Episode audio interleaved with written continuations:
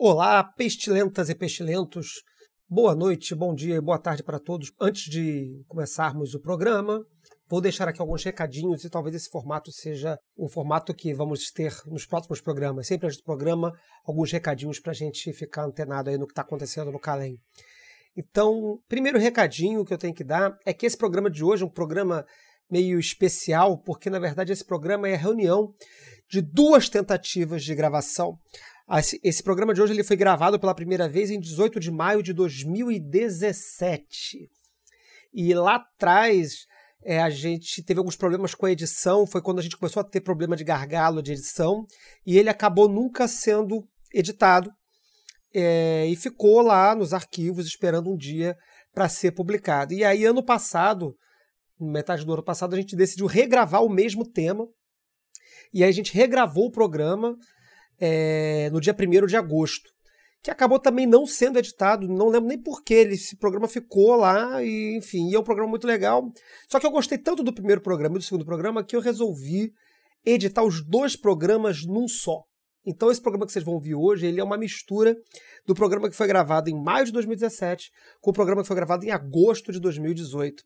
Isso vai ficar um pouco sensível em alguns momentos em que o áudio vai mudar um pouco de qualidade. A gravação de 2017 ainda era no home studio do nosso mestre secreto, que é até citado no programa algumas vezes e depois o outro foi gravado via internet, tem uma qualidade de áudio um pouquinho inferior. Às vezes isso aparece mais no, no, no programa, mas está tudo audível, está tudo, tá tudo legal de ouvir. Então esse é um programa que deu um trabalho extra para editar, porque não foi só editar, foi um quebra-cabeça maluco, mas eu acho que ficou um programa muito legal, algumas piadas, algumas brincadeiras, eu acho que ficou bem, bem divertido. Então espero que esse programa seja legal. E esse programa ele também está aí sendo lançado hoje para comemorar o sucesso do nosso catarse, do nosso financiamento coletivo da nossa temporada 2019-2020 do Foco de Pestilência. Neste momento, nós temos aqui. 114% da meta atingida. Nós atingimos a meta principal, que garante a produção dos, dos episódios, e a segunda meta, que era, em vez de fazermos apenas oito, que era uma produção mínima, nós vamos conseguir fazer dez programas. Então serão dez programas a partir do mês que vem.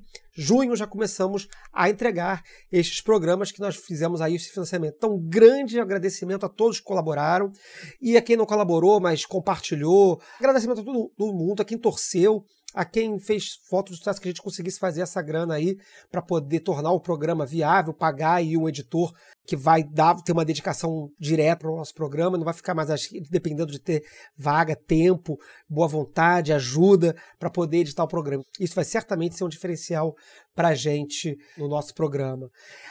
Ainda faltam sete dias, oito na verdade, estamos na noite do, do, do, dessa contagem regressiva do oitavo dia restante é, para atingir a terceira meta, que é a meta de R$ 6.500, que seria para conseguir montar um novo home studio, como a gente fazia lá no início do programa, a compra de um gravador digital, microfone, pedestal, headphone. Não chegamos nessa meta, é, mas não sei, aí tem aí oito dias, sete dias, quem sabe não faz aí, vocês não se juntam e botam aí mais uma grana, a gente consegue pelo menos comprar uma coisa ou outra para melhorar a nossa produção. Mas de qualquer forma, fica aqui o meu muito obrigado e também o agradecimento do Calem, da mesa do Foco de Pestilência, dos nossos alunos e com certeza de todos os ouvintes que também curtem o programa e que vão ficar felizes de ter aí a periodicidade garantida do podcast. E além dessa comemoração toda, é, vamos lembrar aí do calendário que a gente tem aí agora para os próximos cursos do Calem. É, inclusive no programa, no final do programa a gente brinca com isso, né? Que o programa ele foi gravado pouco antes de um módulo de viagem astral e estamos tendo um módulo de viagem astral no Rio de Janeiro neste momento. Começou sábado passado, dia 11, termina sábado que vem, é, dia 18. Então infelizmente não vai dar mais para se inscrever, mas é, tem curso de divinação em São Paulo, dia 25 de maio, começando dia 25 de maio, e curso de cabala aqui no Rio, dia 8 de junho. Esses são os próximos dois cursos do Calém, Rio e São Paulo. Divinação em São Paulo, dia 25 de maio, e cabala esotérica aqui no Rio de Janeiro, no dia 6 de junho. E também da nossa programação, estamos aí há, há pouco mais de um mês do colóquio Pestilência em Foco, que vai rolar aqui no Rio de Janeiro, dia 29 de junho.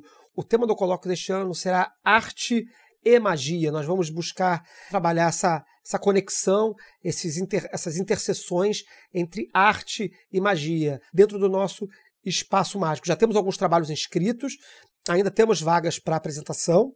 Se a gente tiver muita, muito trabalho escrito, talvez a gente estenda a programação até domingo, mas a princípio ela vai acontecer só no sábado. Teremos aí cerca de cinco mesas de apresentação de trabalho e provavelmente um debate envolvendo também esse tema.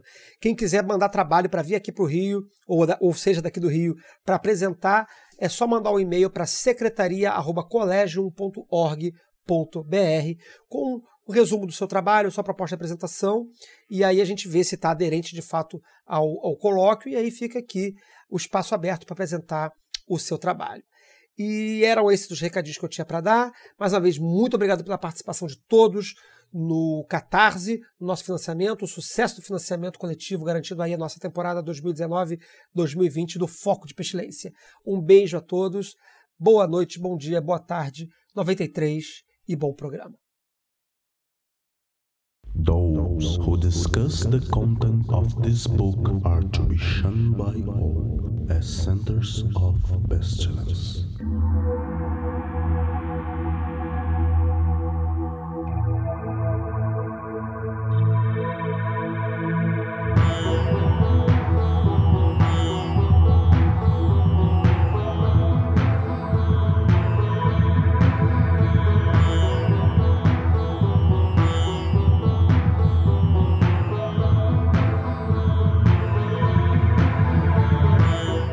Olá, crianças do abismo! Está começando mais um Foco de Pestilência, o seu podcast sobre magia, iluminismo científico e outras esoteristas. Estamos aqui novamente, eu, Flávio Watson, com a minha mesa repleta esta noite, com a presença do senhor Feliciano. O que você não anota no diário, o SAG está olhando. Raquel Ferraz. A ignorância protege. Mariana Falcão. Eu não tenho frase para hoje. e Peu, o Lamarão. Não é mensário, não é semanário, é diário. E eu também digo, eu sei que você mente. Eu sei que você não tá escrevendo esse diário.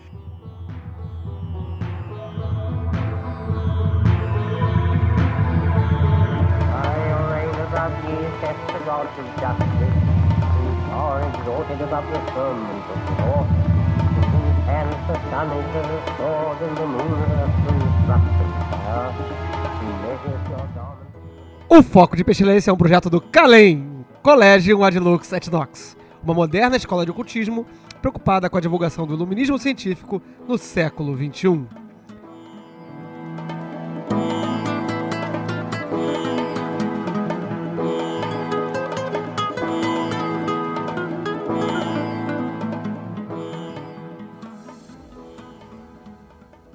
Queridos ouvintes, teremos hoje um programa íntimo, um programa onde serão expostas as coisas mais íntimas que a produção mágica pode oferecer, que são os nossos diários.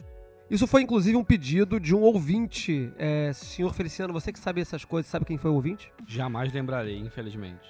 Você que pediu o programa, falou assim: olha, faz, faz aí leitura de diário mágico de vocês, da galera aí e tal. Então a gente achou essa ideia que, que podia render coisas boas. Vamos fazer leituras e comentários dos diários. Para debater a pertinência da, da anotação, o que, que vale ser anotado, por que é, é um exercício tão importante para a prática mágica, tão advertido na literatura, de que é às vezes mais importante, como às vezes uma vez o Peu falou aqui no programa, ser devorado pelo diabo, pelo demônio, ser engolido pelo monstro, mas não pode deixar de anotar depois lá o que aconteceu, etc e tal.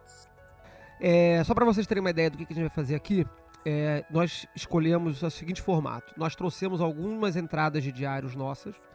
Nós não leremos nossos próprios diários, cada um vai ler o diário de alguém. E também leremos diários de outras pessoas, é, vivas ou mortas, famosas ou não. É, e todas serão lidas sem sem contexto e sem dizer quem são as pessoas.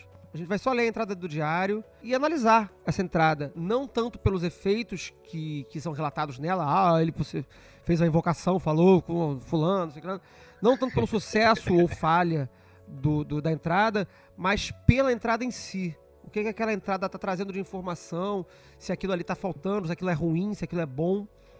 É, enfim, e outros comentários que surgirem na hora. Então, é, serão diários nossos e serão diários de outros, mas não seremos nós lendo os nossos próprios diários. Tá bom? É, alguém quer fazer algum comentário? Posso começar? Eu queria já puxar a bola para uma, uma discussão que a gente às vezes tem aqui, que é é importante mesmo é, você anotar o processo para você desenvolver o conhecimento sobre algo. A, a, escrita é tão fundamental assim, porque você não aprende arte marcial lendo livro de arte marcial. Você pode até aprimorar, mas sem a prática efetiva, é, você não vai desenvolver isso. Então, será que o diário é uma ferramenta tão importante assim? Quem vai? Eu vou. Eu vou pelo seguinte, né? Tem um, uma. Eu acho que esse é o, esse é o, a, o, a, o registro do diário é a razão por que, que o, o Crowley pautou a palavra científico quando ele fez isso. Né? É, tem, uma, tem toda uma problemática que a gente às vezes discute aí sobre o que, que significa ser científico, né? mas é possível que, de maneira muito simplória, o que o Crowley quis dizer com científico é justamente isso, né? É que você não vai deixar passar, sei lá, cinco anos da sua prática e, de, e cinco anos depois você vai então se permitir fantasiar sobre como que foi o seu processo. Mas se você, né, uma pessoa pratica, sei lá, uma, como você falou, uma arte marcial ou então uma, sei lá, a arte do piano e ela pratica por 10 anos e você perguntar para ela, mas como é que foi o seu processo 10 anos depois? A chance dela se lembrar que no dia 11 de setembro de 2007 ela passou por uma experiência esquisita com o dedo mindinho dela é muito improvável. É improvável que ela lembre disso. Então, se ela tem o registro à mão, ela vai, ela vai, ela vai ter condições de, de analisar o registro e gerar uma imagem mais perfeita de como que foi esse processo. Muito bom. Eu, eu só acompanhando então a, essa leitura aí do científico do diário, eu acho que também é muito legal colocar num, contexto histórico aí dessa, dessa questão do Crowley, em que escrever diários, independente de ser mágico ou não, é, foi uma moda aristocrática ali entre os séculos XVIII e XIX. Havia uma cultura da, da, da anotação do registro de diário da vida. Havia, inclusive, uma cultura de publicação póstuma dos diários de algumas pessoas. Né? O cara morria e aquilo ia a público. A, a família reunia aquele troço ali, aquele monte de papel e imprimia, mandava imprimir. Né? tanto que de tanto que era presente isso culturalmente nesse momento. Depois isso foi caindo em desuso no, no, no uso popular, o diário, a, o registro de diário não se tornou uma coisa mais, virou uma coisa de adolescente praticamente, né? Hoje, depois virou uma coisa de blog, né? No, no, na virada do século 20, do século 21, mas permaneceu o hábito do registro de diário para as práticas científicas. Né? O cara que estava explorando, que estava investigando a natureza, que estava fazendo experimentos, o, o, diário ele é uma presença importante para dar memória ao que está sendo produzido. E aí o Crowley, obviamente, viu que isso era uma ferramenta importante para a prática mágica. Eu queria questionar uma coisa assim, você, mas vocês acham que é, a forma que o Dee, por exemplo, trabalhava, ela não era é, próxima do que a gente entende como diário? Ou seria próxima? O que, que vocês acham disso? Como assim? O, o tipo de, de, conhecimento que o, o John Dee produziu, que hoje em dia a gente tem compilado em livros, se a gente olha para isso hoje e encara aquilo como um diário, é, nos mesmos moldes que nós fazemos, ou se aquilo ali era uma forma de organizar muito diferente e que a partir do Crowley, de fato, que se estabeleceu a ideia de sistematizar no diário? Eu acho que a primeira coisa que a gente pode fazer é dizer como é que o John Dee fazia isso. Porque pode ser que alguém não, não tenha lido esse tipo de documentação e eu acho que é... Como é que ele fazia isso? Aí é essa pergunta que eu te jogo, Feliciano. Como é que o John Dee fazia isso? Também não sei, esperava que alguém soubesse pra poder elucidar essa grande... Pego na curva! Porra, essa Feliciano! Teu! Tá bom. É, o, eu, eu não li os registros todos porque a massa é, é, realmente enorme, né? Acabaram de. No final do ano passado, em outubro, acabaram de de publicar uma edição completa, crítica dos diários do, do Di, né? E dá dois volumes de, de livros enormes, né? Mas enfim, os registros que o Di faz, eles são muito parecidos com o tipo de registro que a gente faz, que eu concordo com o Flávio, são muito parecidos com o tipo de, de journal é, aristocrático da, do período. É, é, a gente chama de registro de laboratório, mas é claro que um registro de laboratório tem uma forma muito diferente. O nosso diário parece muito mais com o meu querido diário do que, do, do que um registro de laboratório.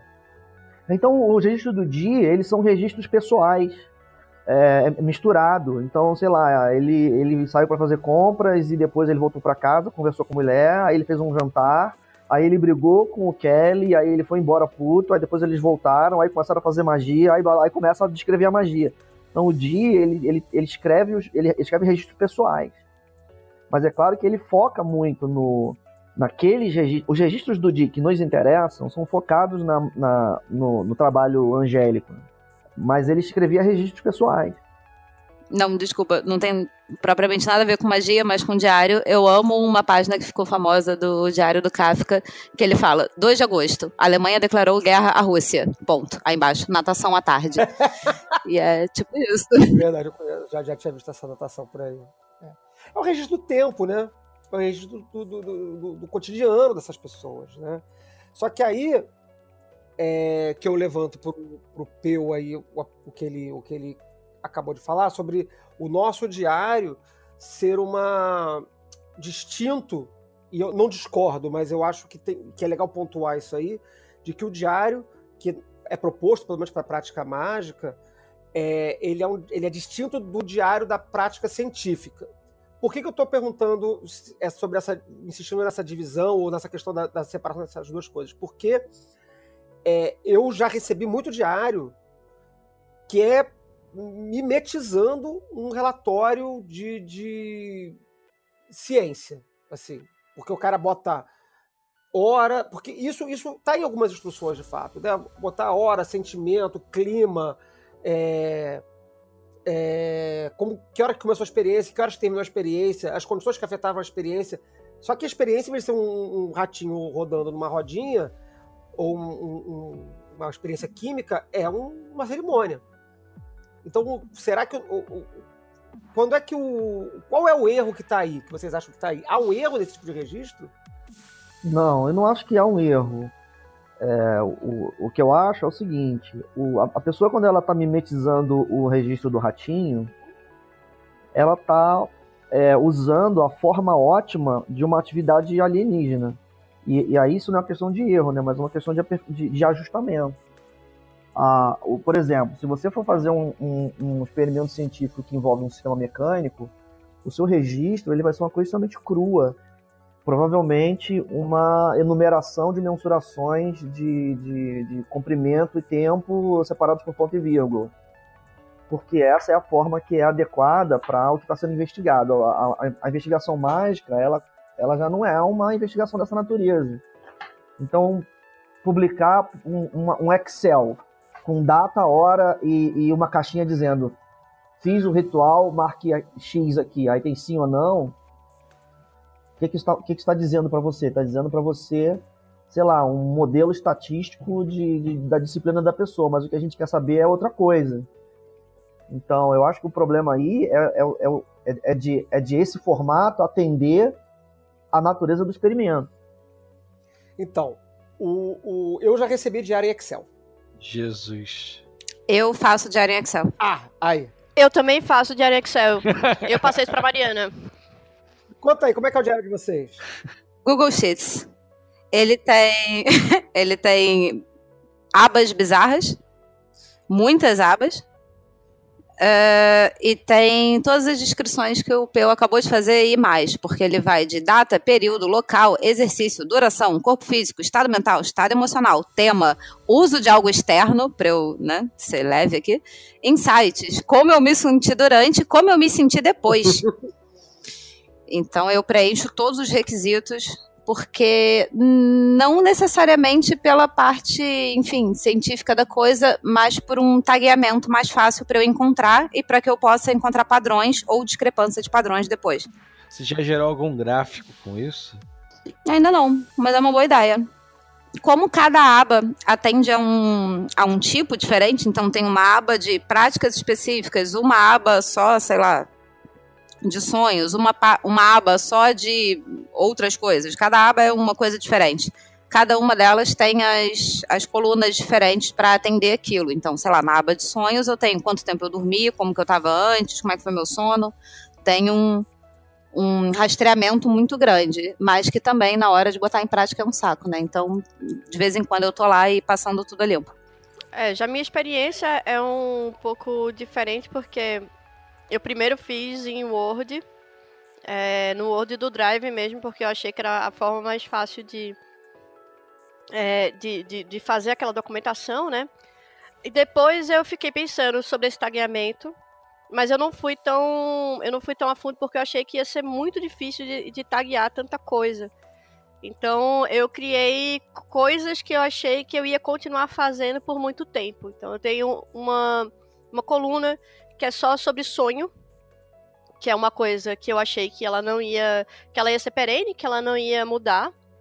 E, e eu dividi entre é, matutina e que seria assim as coisas que eu faço de manhã, né? E a, as coisas que eu a noturna que eu, as coisas que eu faço de noite, porque eu enxerguei dentro da minha rotina que assim ia se dividir, ia, ia se dividir meu dia é, com minhas práticas mágicas e a, até hoje perdura. Então, para mim, foi. Mas aí eu não vou conseguir construir o lindo gráfico, né? Que Madame Egrégora vai construir, né? né? Cada coisa com seu cada qual.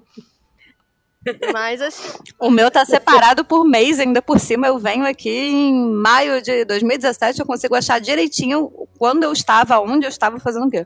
Mas tem uma coisa. É o Business Intelligence do Diário Mágico. É, a designer do Diário Mágico. Mas eu acho que tem uma coisa, assim, bem, bem interessante dessa, da, da feitura do diário, né? Que eu acho que a gente pode até entrar aí. Ela já disse, né? É muito difícil é, alimentar uma planilha de Excel. Porque, enfim, você vai ter, ter que estar na frente do seu computador, você vai ter que escrever, e você vai ter que ter, é, sei lá, Wi-Fi, minimamente. Ou então você vai é, é, pôr a limpo, né? Você vai, sei lá, Mari tem esse costume, ah, é a outra entrando, entrando na intimidade da colega. A Mari tem o costume de, de, salvar áudios e depois escrever. É muito trabalho. E aí eu, eu acho que isso é uma coisa também muito interessante. O trabalho que o Diário Mágico traz. Não é qualquer coisa, dá um trampo do caralho para você manter. Às vezes você vai capengar, mas às vezes você vai voltar porque você sabe a importância. E eu acho que até uma, uma, uma puxada interessante para essa conversa que a gente está tendo agora. O trabalho e qual foi a forma que vocês encontraram para conseguir que isso fosse perene, né? Que vocês não, não, não, não se afundassem e esquecessem dessa prática. Você está questionando, Raquel, sobre é, é, se algum. Se alguém aqui. Como é que a gente faz para poder manter o, a perenidade do diário? Seria Justamente. Isso? Não perder o hábito, a frequência. Justamente, e o formato que se encontrou. É, eu, eu acho essa pergunta. Ah, e o formato. Eu acho essa pergunta legal. Mas antes de fazer essa pergunta, que eu acho que é uma pergunta que a gente pode fechar esse, essa, esse debate de abertura e depois a gente seguir para as leituras em si, é uma pergunta que eu faço para vocês e que depois eu vou fazer pro, pro senhor Feliciano e pro Peu. É, nesse formato que vocês montaram de diário, e eu, eu já tive uma discussão né, com uma pessoa também sobre feitura de gráficos a partir do, do Excel, como vocês estão falando aí, né? O que que vocês tiram de útil da produção desse diário nesse formato, em Excel, todo tabulado, todo divididinho, etc. O que, que vocês tiram de útil para a prática mágica de vocês? Como vocês tiram utilidade desse formato? Eu acho que eu aproveito então e, e tento responder Kel e você ao mesmo tempo. Mas o Excel é quase como se fosse o meu o meu banco de dados, digamos assim. É para onde eu passo as coisas a limpo. No fim das contas, eu tenho um caderno físico, tenho o bloco de notas do celular, que é ótimo para quando você está ligeiramente bêbado e tem ideias maravilhosas. E tenho o Google Keep, que aí eu consigo já taguear um pouco por tags. A partir daí eu já separo e limpo e passo tudo para Excel. Parece um trabalho do cacete, mas cada um serve para uma hora. Então, se eu tô, sei lá, de noite dançando no meio de uma festa e surge uma coisa, o celular tá mais fácil, eu vou lá no bloco de notas.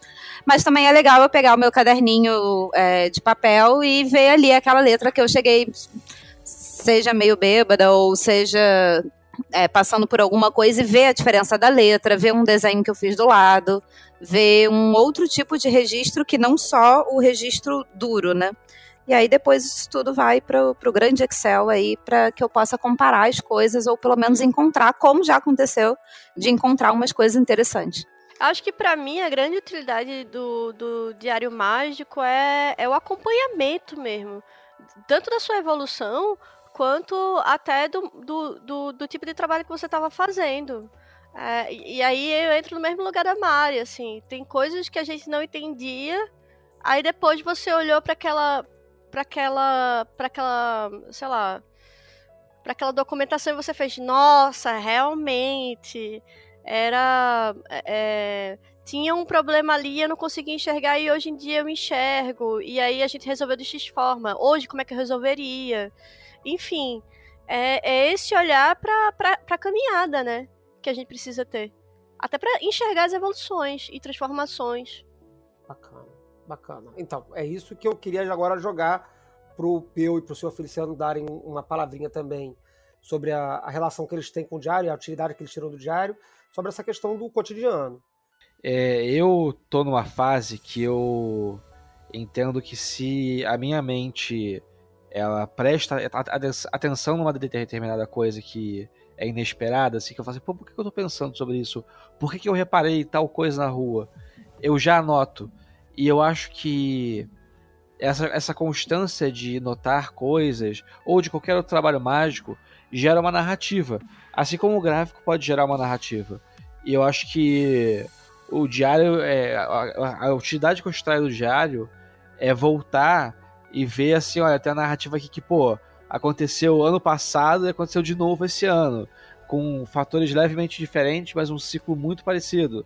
E não necessariamente um ciclo ruim, mas só um, ciclo diferente. Então, eu acho que quando você percebe esses ciclos, você extrai mais uma ferramenta para você melhorar esse trabalho científico, mais um dado.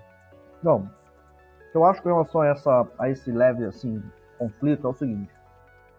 É claro que o formato ele vai influenciar o conteúdo é, no sentido de que, por exemplo, se você entrega para a pessoa um formulário com quatro colunas dizendo data, hora, fiz a experiência e breve resumo, a pessoa ela vai se sentir tentada a, a, a reduzir tudo aquilo que ela percebeu a, a só esses fatos. Então aí, um, um, isso é hipoteticamente. Um diário feito em Excel com colunas pré-definidas, ele pode direcionar a pessoa, ele poderia direcionar a pessoa a reduzir o que ela está escrevendo a fatos sucintos. E aí, na inversa, um diário em forma de meu querido diário poderia sugerir a pessoa ser extremamente verborrágica sobre coisas inúteis, sobre, sei lá, por exemplo, ela foi ao banheiro e fez muito xixi, né? coisa que, assim, eu não tenho condições agora de antever que utilidade que teria esse fato. Mas eu não acho que esse é o caso aqui na, na nossa, na nossa situação, porque o, o, no caso do Excel, eu já tive algumas é, experiências de ver diário em Excel. O, o, Excel, ele nesse caso é usado mais como ferramenta de, de, de colunas mesmo, né? Porque sempre tem uma coluna no final que é assim, é, qual é a minha narrativa? E ali que entra a narrativa, nessa, nessa, nessa última coluna. Então, a pessoa que faz o diário no Excel dessa maneira, ela não está se privando de dar a narrativa, ela só pré-categorizou. Então, no nosso caso, que a gente escreve o diário na forma de narrativa, o que a gente está fazendo é postergar o processo de categorização. Então, por exemplo, não, não, há, não, não é impossível você pegar um diário narrativo e traçar a tabela do cruzamento dos dias em que eu me senti feliz com os dias em que aconteceu um símbolo tal. Tudo que acontece é que você ainda não fez a categoria. Vai ter que pegar um tempo seu extrair do dado bruto e gerar um, um dado secundário. Então isso aqui eu acho sobre com relação ao formato. E eu estou falando isso porque eu não vejo diferença de utilidade. Tendo assim, tendo, tendo ambos os diários um local onde você vai fazer a sua narrativa pessoal, então na real a informação está ali. A mesma informação está ali. Ela, só que uma, uma, umas pessoas estão se dando ao trabalho de quebrar isso de antemão em, em categorias e a outra não. Ela não está se dando ao trabalho de fazer isso, ela vai ter que fazer isso depois. Até complementando um pouco, além de, de concordar com o que Raquel estava dizendo sobre você perceber sua própria evolução e etc., é, eu resgato uma palavra que eu nem lembro quem comentou, mas que é a narrativa, né? De certa forma, a nossa vida e a visão que a gente tem de nós mesmos é uma narrativa. É a narrativa que você escolhe. Então, quando você faz o registro também no momento, você consegue ainda ter é, uma propriedade genuína, digamos assim, daquela narrativa, ou não até, porque eu tenho registros de quando eu comecei a escrever do tipo, caralho, mas isso é um diário, mas eu não, não tô conseguindo escrever nem, nem no papel que é para mim mesma o que eu queria falar. Então você já percebe ali que é uma é um ponto complicado da sua narrativa. E e a questão da, da memória, depois de um tempo, você vai, né, modificando as coisas, você vai reconstruindo aquela narrativa em cima de outros entendimentos, de, de outros níveis de experiência que você vai tendo. Então, quando você consegue resgatar aquilo, é, você consegue, justamente o que o seu Feliciano estava dizendo, ter um padrão melhor dos seus ciclos, compreender um pouco mais e até né, perceber em que fase que você está desse ciclo ou não, se é que ele existe. Não, e tem até a experiência que você tem, sei lá, é, eu me lembro de, de fazer um trabalho para sonhar, para ver qual era o próximo passo que eu iria dar. E aí me veio um sonho de uma casa e xixi, xixi, sei lá, isso foi é, em X data. Seis meses depois a casa veio. E eu não. E, e, a única coisa que eu tinha de prova sobre o meu sucesso ou não daquela coisa era, era o meu diário. Porque é muito difícil você lembrar de um sonho depois de sete meses, oito meses, enfim. Você pode até provocar outras pessoas e contar seus sonhos, mas assim, nunca vai ser sob seu controle, né? Pois é, eu respondendo a pergunta que eu mesmo fiz, é mais por essa vibe aí do que você falou, Raquel. Ter uma memória, um registro do que foi feito para depois é, engatar com uma coisa que vai acontecer seis meses, um ano depois. Isso é, um, é, uma função muito prática até. Eu acho que é uma das primeiras coisas que talvez a gente consegue é, ver no diário. Agora tem uma outra coisa que acontece no diário, pelo menos acontece comigo. Eu acho que acontece com, eu acho que acontece com todo mundo. Eu suspeito que acontece com todo mundo. Que não tem a ver com a leitura do diário. Ele tem a ver com a escrita do diário. Quando a gente escreve muita coisa que a gente não havia pensado até a hora de botar a caneta ou o dedo no teclado surge. Tem insights que para mim não acontecem quando eu tô na rua e aí me vem um insight, e aí eu vou pro diário registrar aquele insight. Tem muito insight que acontece quando eu estou fazendo o registro. Isso acontece com vocês? Comigo não. Comigo completamente.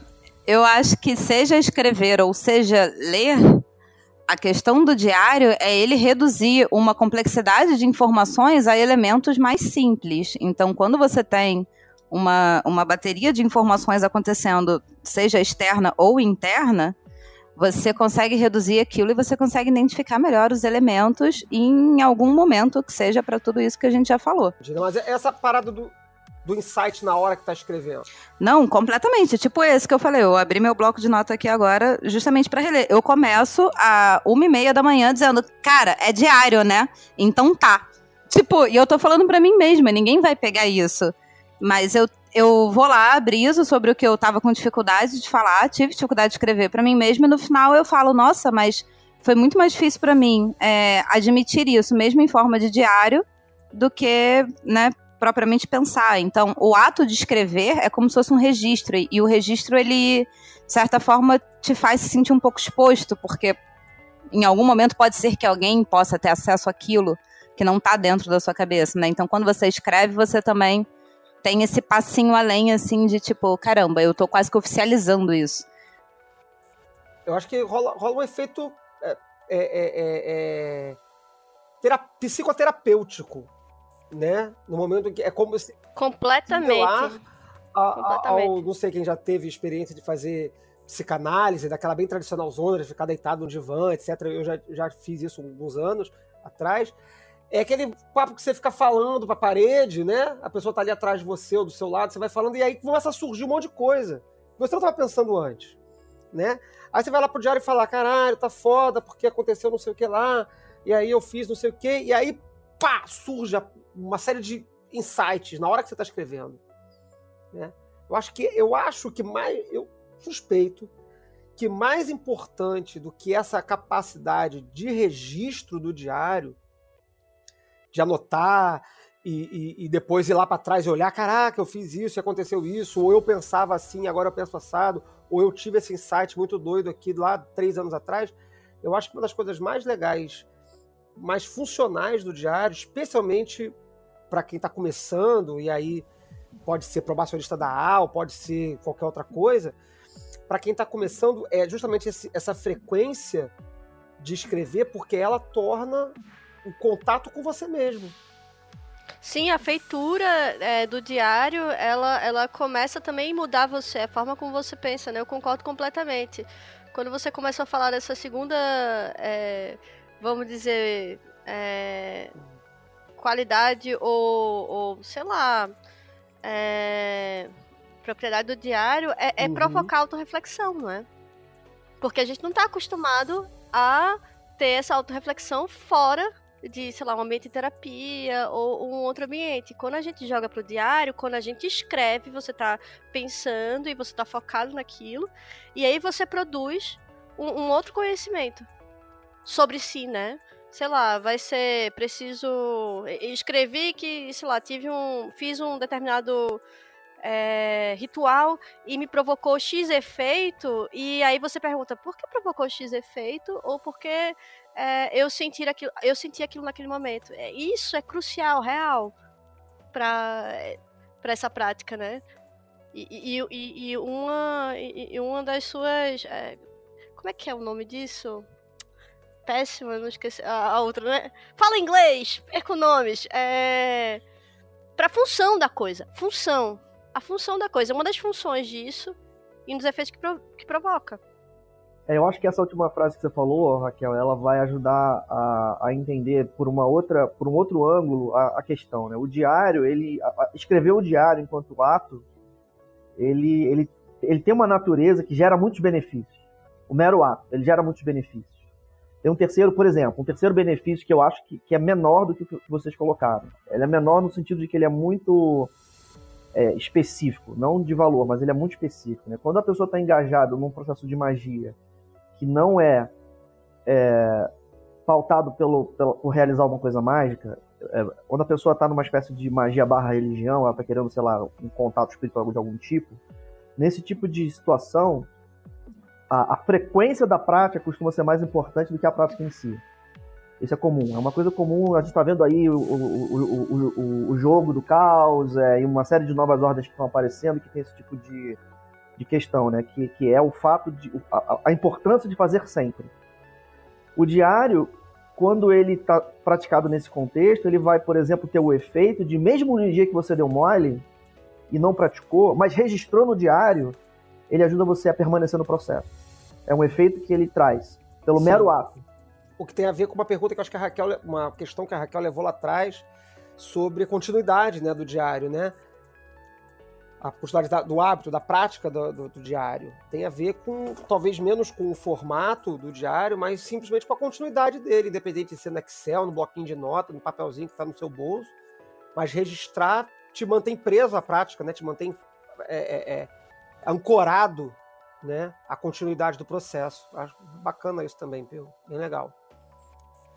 É, ele, o Peu trouxe aqui essa, essa coisa do, do caos, até porque a gente já tinha conversado e tudo mais, mas justamente porque eu já tinha comentado antes do quanto que para mim o começar a escrever me ajudou é, na questão de disciplina de prática mesmo também, porque eu fiz a jornada esse ano e ter alguém a quem eu enviasse os e-mails de relato a cada dois dias ou qualquer coisa do tipo me ancorou em, em um aspecto que depois eu fui perceber que era sabotador meu também. Então, por mais que esse site tenha vindo depois, a própria disciplina faz com que o, as, outras, as outras práticas se tornem mais rotineiras. Sensacional. Excelente. Excelente. Alguém quer fazer mais uma observação ou podemos seguir para a leitura da intimidade do, do, do, dos relatos aqui? Acho que agora vai. É, eu acho que Agora vai? É, agora vai. Minha única observação é que eu não sou a louca do Excel, gente. Eu, eu tenho. Metade do meu caderninho é desenho, na verdade. E aí eu gosto de olhar pro desenho, ver qual foi a cor que eu usei, ver qual foi o traço da caneta, ver qual foi sei lá o quê. Porque, né? O Excel é só para eu manter depois um baita banco de dados, porque a gente trabalha com isso na vida real e a gente acostuma ter que cruzar Século ele. XXI, né, gente? Século XXI, né? Você pode fazer diário. É. O período diário é século XVIII, XIX. Agora a gente já tá no Big Data. Porra, como é que a gente vai fazer ciência no futuro, né, Peu? Esse monte de diário aí. Tem que estar tudo, tem que estar tudo planilhado, porra. Senão não vai funcionar. Não, rapaz, você escreve tudo numa folha 4 a caneta e depois contratam uns minions pra eles fazerem a análise. Maravilha. Ah, mas ó, em defesa de Mariana, eu sou louca do Excel, a coitada. Ela é só obsessiva.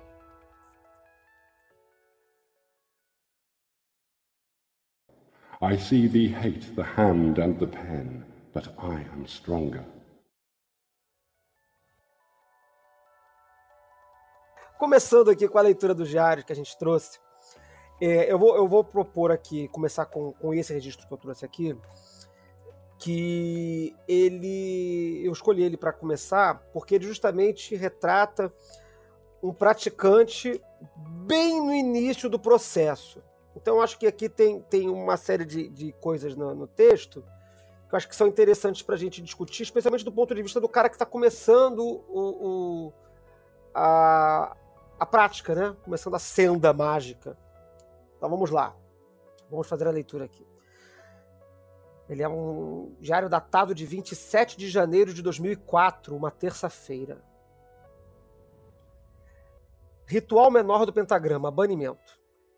Hoje realizei pela segunda vez o RMP e aparentemente logrei mais sucesso do que na primeira realização em aula, no dia 24. Naquela ocasião, a insegurança da primeira vez, somada ao fato de tê-lo feito frente a toda a turma, fez-me incorrer em muitos erros, além de dificultar a minha concentração. Na prática realizada agora há pouco, senti-me mais confiante, embora ainda não plenamente seguro em todos os meus passos. O ritual durou aproximadamente três minutos, em- e, em vistas de abafar a minha voz, para que não fosse ouvida pelo meu pai, que trabalhava no quarto ao lado, deixei tocando alto um trecho de uma trilha sonora, que é, de uma trilha sonora. Escolhi um trecho mais forte, pensando nas características marciais do ritual. A minha preocupação em ser escutado atrapalhou bastante minha concentração. Ainda tenho um pouco de dificuldade de visualizar todos os símbolos, mas em relação à primeira tentativa, houve significativa melhora. Os pentagramas ainda não se incendeiam com força, mas isso também melhorou desde a última vez. Após o ritual, senti uma forte sensação de ansiedade, mas também um certo bem-estar. Ainda tenho estas sensações agora, embora como se o meu corpo tivesse se acostumado a elas. Sinto-me energizado. Quem quer tecer o primeiro comentário? É muito isso, né? Sobre o, o medo da pessoa em estar realizando pela, sei lá, segunda vez o ritual do menor pentagrama. E o quanto isso é vexatório na família, né? Uhum. Uhum. Porque eu me, eu me lembro de fazer os meus primeiros rituais e as cachorras enlouquecerem. E aí você faz um cachorro latindo, isso, tira, isso te desestabiliza. A primeira vez desestabiliza. A segunda vez, você trata aquilo como um ruído, um ruído de rua, né? É um carro passando, é um passarinho é, cantando, é qualquer outra coisa, é alguém tomando banho. Você já não. Você começa a criar. Porque você já tem mais confiança também, né? Uhum. em torno de si um- uma, uma redoma e você consegue se concentrar. Mas a primeira vez é, tor- é, é- é torturante, porque você tá testando uma coisa que você ainda tá aprendendo a forma. Tem- a, tem a, é, a vergonha, né? A sensação de ridículo, né? Sim, As pessoas que- se questionam como é que você pode avaliar é, duas pessoas distintas que estão num processo mágico e dizer que uma está aprovada e a outra não está aprovada. Como é que você cria um lastro de coisas tão distintas? Mas na verdade, assim, por esse relato, a gente vê assim que todo mundo em algum momento tem isso descrito no diário. Assim, acho que não importa se você está começando a praticar magia com 50 anos Você vai passar por uma situação que você vai falar assim, porra, espero que ninguém me ouça, eu tenho vergonha, não tô pronto para assumir isso. E ao mesmo tempo pensar que isso já dificulta a sua prática. Então eu acho que assim, isso é meio que. Tem coisas que são universais, mesmo coisas pequenininhas da- no início da prática. É, eu, eu gosto desse, eu quis trazer justamente essa, essa anotação, eu gostei dela justamente por causa disso, porque ela traz essa, essa insegurança que é comum e que muita gente acha que não é, né? A gente às vezes brinca é, diz- é, dizendo, pô, tá, tá dando errado, então é porque tá dando certo, né? É, que, que as pessoas têm, acham que você começa a ter uma obrigação de começar com perfeição, né? De forma muito incrível, mas, pô, você tá com medo. O cara aqui tava no, no- no- na- morando com os pais, o pai no quarto do lado, trabalhando, e ele lá tendo que botar trilha sonora para poder fazer o negócio com, com uma descrição, preocupado em ser ouvido e tudo mais. Né? Essa, essa tensão inicial, eu acho que ela é muito comum né, a todo o praticante. Alguém quer fazer algum outro comentário desse registro? Comentário simples, assim. É, esse é o único diário na mesa que tá escrito à mão, né? E que eu acho que, tem, que, que, que existe um valor em escrever com a sua própria mão, etc, etc. Coisa que eu não faço. Eu prefiro muito mais escrever no computador, que é mais prático. E eu acho que eu talvez me sabotaria se eu tivesse que escrever no papel, passar limpo e etc. Então tem esse valor, mas por outro lado tem a dificuldade de às vezes você querer ou precisar que seja lido por outra pessoa e outra pessoa ter dificuldade. Se você tem algum, alguma aspiração a que isso sirva de referência para outras pessoas um dia, é, pode ser um problema se você tiver um garrancho muito feio. É, e a gente falou sobre essa questão do, do, do diário, da confecção do diário e ser digital ou ser em papel, no programa sobre armas mágicas lá atrás. Quem quiser recuperar esse programa, é um programa que eu particularmente achei um dos melhores que a gente fez.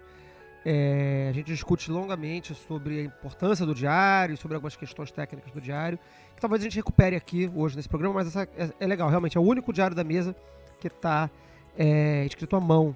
Eu tive que, inclusive, ler com certa antecedência para não ficar gaguejando aqui durante a leitura, porque ele tava meio. Garrancho é meio foda aqui. É, Próximo comentário. É, Próximo comentário. Peu, você quer falar alguma coisa dessa entrada? Eu achei curtinha, né? É, é curtinho. Não, eu acho, eu acho peculiar, porque isso foi, isso foi uma coisa que aconteceu comigo quando eu comecei a ler o diário dos outros, né? Eu acho que eu sou atípico em diário, meus diários são enormes. Só, só os de bolso que são, que são curtos. Os, os- os- É, o, o nosso mestre secreto. O, o mestre secreto trouxe uma, uma, uma ponderação boa aqui sobre a questão da, da redação do diário, que é para quem você está escrevendo. O, o, eu vou dar a minha resposta sobre isso, né? Quer dizer, quando o cara é muito. mu- O contexto que tem que ser dado ao leitor do diário. A gente já discutiu várias vezes aqui algumas op- opiniões da, da galera aqui da mesa é, sobre a importância da- do, do diário para a comunidade no futuro, etc. Eu, eu, Flávio Watson, acho que o principal leitor do diário é o, o autor do diário. Então, aquele, aquele, aquele texto tem que fazer sentido para quem está lendo, especialmente para quem está, perdão, aquele texto tem que fazer sentido para quem está escrevendo o texto. Claro que se é um diário para submissão a um superior, tem que fazer sentido para o superior também. E se não fizer, mas se não fizer sentido, e essa é a vantagem da relação é, é, é, instruído-instrutor, o instrutor vai já falar, caralho, não entendi porra nenhuma do que você escreveu aqui, maluco, me, me, me esclarece essa merda. Aí você vai falar, não, é que eu escrevi numa linguagem poética, porque eu viajei no, no décimo e aí foi foda, escrevi um monte de coisa maluca aqui, mas eu tô sentindo dessa forma, entendeu? É, porque é, é, existem, a gente vai explorar aqui isso certamente, existem muitas experiências, muitos registros, tipos de registros de diário. Esse aqui é um registro que, eu- que a gente começou agora, que é um registro muito assim, tipo, de diário mesmo, querido diário, hoje eu fiz assim, assim, assim, assado. Mas nem todos os direitos, tem todos os, os- as entradas de diário são assim. Algumas entradas são muito loucas. Eu vou colocar uma outra dimensão nessa história toda aí, que acompanha todo mundo, numa, mas, no- mas realmente numa outra dimensão, que é o seguinte. A gente tem aí no, no- pela obra do Crowley, essa, esse lance do registro científico, né? essa, essa, essa ideia de que você está fazendo um registro científico, né?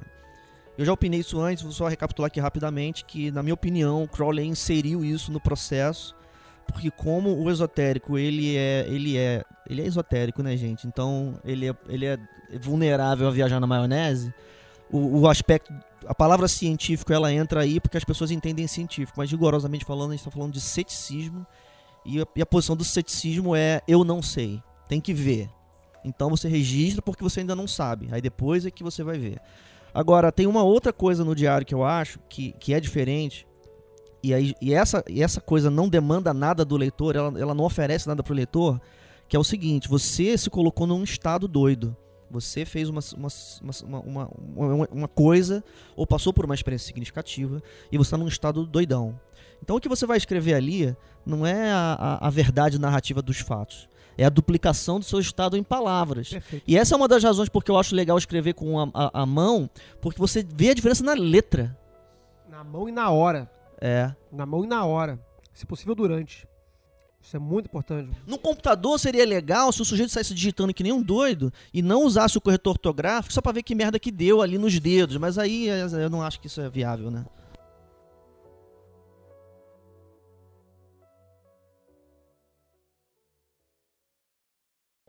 I see thee hate the hand and the pen, but I am stronger.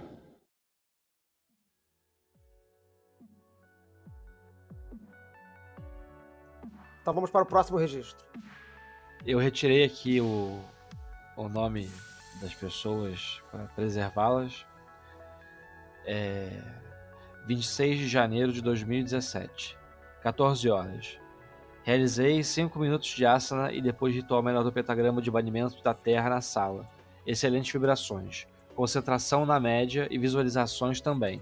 Bons resultados. Sinto meus gestos bem duros, apurados, certeiros. Foco dentro do parâmetro. Vamos, fica, fica como exercício para o leitor que, que é foco dentro do parâmetro. Estive refletindo sobre eu ter perdido a minha câmera, meu óculos, batido meu pé na quina da cadeira e quase quebrado o dedo e outras coisas. Sinto que é um sinal de que eu preciso estar mais consciente, mais acordado para o meu dia, dia a dia e não não só movimentar o meu corpo como se arrastasse ele independente das consequências. Esse pensamento tem me influenciado também a fumar menos, não fumar em situações fúteis como andar na rua e apenas, apenas em reuniões, bar, etc. Será que a natureza dos meus poderes é que eu sou capaz de controlar os cinco elementos? Pensei nisso refletindo sobre a carta do tarô minha que estragou poder e o pentagrama com os cinco elementos. Aí tem uma outra entrada, 1 e 30 da manhã. Realizei o ritual menor do pentagrama de invocação do ar no quarto da fulana. Boas vibrações, boas visualizações, boa concentração, bons resultados, postura ereto e fo foco presente. Tinha combinado de comprar um doce com fulano para levar para o acampamento. Ele deixaria na porta. Não firmei com ele hora, enrolei muito para sair de casa. Ao chegar na portaria dele, fui informado de que ele não tinha deixado nada. Mas o porteiro viu que ele tinha ido para a garagem naquele minuto. Foi até a garagem, chamou fulano, fulano me viu e voltou e me entregou o doce. Muita sorte ter acontecido isso nesse exato momento. Decidi fazer a invocação de ar até estar com mais foco nas coisas, prestar mais atenção. Última entrada do dia, 5 da manhã. Descendo a escada da casa da fulana, com barraca e mochila, escorreguei. Meu tornozelo fraturou de forma séria em dois ossos. Olhei para o meu pé direito e vi ele virado para o lado claramente quebrado. Não senti dor na hora. Eita! Mas eita, hein? Trevas, trevas. Conseguiu o doce, era o que você queria? Porra, tá aí um ato mágico. Gente, que sete belo caro. Você vê que esse, esse, esse registro, ele, ele é um registro de, de trabalho. Ele começa com. Não, não com. Não, você vê aquela marca, né? Do tipo. Terminei de fazer e aí aconteceu alguma coisa. Não, a pessoa tá, tá, tá claramente vivendo o dia a dia dela aqui. E aí ela fez a operação e entrou nas reflexões. Eu, é, é, isso aqui é um exemplo de por que você não. Eu acho que isso aqui é um bom exemplo de por que você não pode escrever é, horas depois. Não pode escrever horas depois, tem que escrever na hora. Se você não escrever na hora, a, aquele gostinho da prática, ele vai, ele vai, vai, vai, vai escapar. Eu achei muito legal dessa entrada aí, que é, como eu falei agora há pouco, né? Existem vários tipos de entrada de diário. Existe a entrada é, sistem, é, sistemática, só com dados e tal, e tem a entrada do diário estilo é, é, meu dia a dia, né? Então ele, ele foi lá, realizou uma determinada prática e começou a elocubrar enlouquecidamente sobre a prática dele e a vida. E às vezes a gente vê, especialmente em galera muito iniciante, é uma, uma tendência a tornar o diário um, um, um livro de anotações muito rasas sobre coisas que foram feitas de modo muito superficial. Claro que isso para o um iniciante faz todo sentido, porque ele é um iniciante, ele ainda não sabe fazer as coisas no nível intermediário da arte lá que ele está se propondo a fazer. Ele está começando a fazer esse negócio agora, né? E às vezes muita gente permanece nesse estilo muito é, é, é, esquemático de diário por muito tempo. Eu fiquei num estilo muito esquemático de diário por muito tempo, durante um, alguns anos, tá? Até começar um estilo mais que eu, eu chamo de literário. Um estilo que você começa a desenvolver, a se expressar mais. Isso eu acho que tem a ver, é, é, encerrando meu comentário, eu acho que isso tem a ver com essa ma maldita intuição de que estamos fazendo o método da ciência. De que a gente deveria fazer um diário isento de subjetividade. Quando eu acho que o diário ele deve ser essencialmente subjetivo. Do que ocorre nessas outras coisas do dia a dia, e pegar doce, ir fazer não sei o que lá, ir pra escada, não sei do correm as reflexões. Perdeu, perdi, perdi as minhas coisas. E aí começam a vir as reflexões que são, que, que é o que a gente falou agora há pouco, né? Que acho que são o verdadeiro produto do diário, né? Você fazer aquela anotação e aí vir as reflexões que, aquela, que, aquela, que aquele evento provoca. E criar o elo entre aquilo e o seu pensamento é, simbólico. Então, eu acho que esse, esse diário ele mostra bem a qualidade, justamente como você está falando. Vou, vou te acompanhar. Ele mostra a qualidade disso que a gente chamou anteriormente de diário narrativo, né? O diário aristocrático, né? Uhum. A pessoa, ela vai registrando tudo entre aspas. Porque o, o, o diário ele não vai ser um, um snapshot de, de uma impressão de cinco minutos do que aconteceu no final de um ritual. Isso é interessante porque é, isso vai permitir. É, é como eu acho que você falou isso mais, é mais cedo adequadamente, Flávio. O, esse tipo de utilidade não vai aparecer no início. Uhum. Mas quando você vai começando a acumular esse tipo de registro com o passar do tempo, vai começando a se tornar possível você identificar, por exemplo, é, o, o tipo de pensamento ou o tipo de sentimento que vem peculiar logo depois de uma cerimônia e os que não. Uhum. Especialmente quem. quem isso, isso é peculiar, eu acho, né? Que quem não tem disciplina e quem não trabalha todo dia, mas registra o diário todo dia, vai, vai saber essa diferença. O tipo de pensamento que eu penso nos meus dias mundanos e os, e os tipos de pensamento que eu tenho nos meus dias de brilho. Qual é a diferença?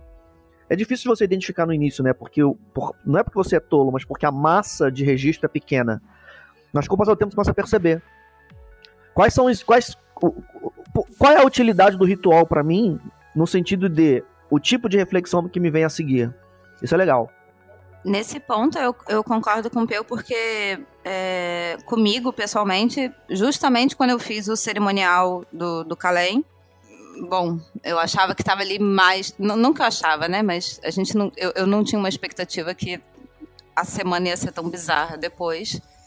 E só por conta do diário que eu fui perceber que, que os acontecimentos estavam linkados de alguma forma, né? Então, a gente teve uma proposta na, na minha época de cerimonial e que depois, vendo os registros, que eu fui linkar e falar, caralho, tipo, todos esses dias fazem sentido de alguma forma com o que aconteceu ali e que eu, ok, tava levando a sério, mas não, não tava achando que ia refletir tanto. E isso acabou reverberando até muito tempo depois. É, só queria comentar que é, é, aquele tipo de entrada que, assim, é, quem tá habituado com magia, que acredita nas coincidências e na operação das coisas, fala assim, ah, faz sentido, mas para um leigo, fala assim, ah, isso é mentira, ele escreveu tudo de uma vez, e aí no início ele disse que estava preocupado, e aí no final aconteceu que ele estava preocupado, etc. É, é isso que eu ia chamar a atenção, né? Parece que no, no... o Peu tá aqui repetindo mantricamente, não existe coincidência. É, tá, a gente discute isso outro dia. é, mas assim, é legal essa entrada, tem, tem várias coisas interessantes nessa entrada aí.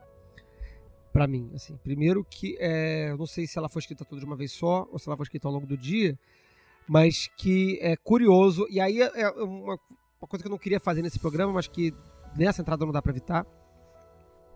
Como que o início da anotação conecta com o final da anotação.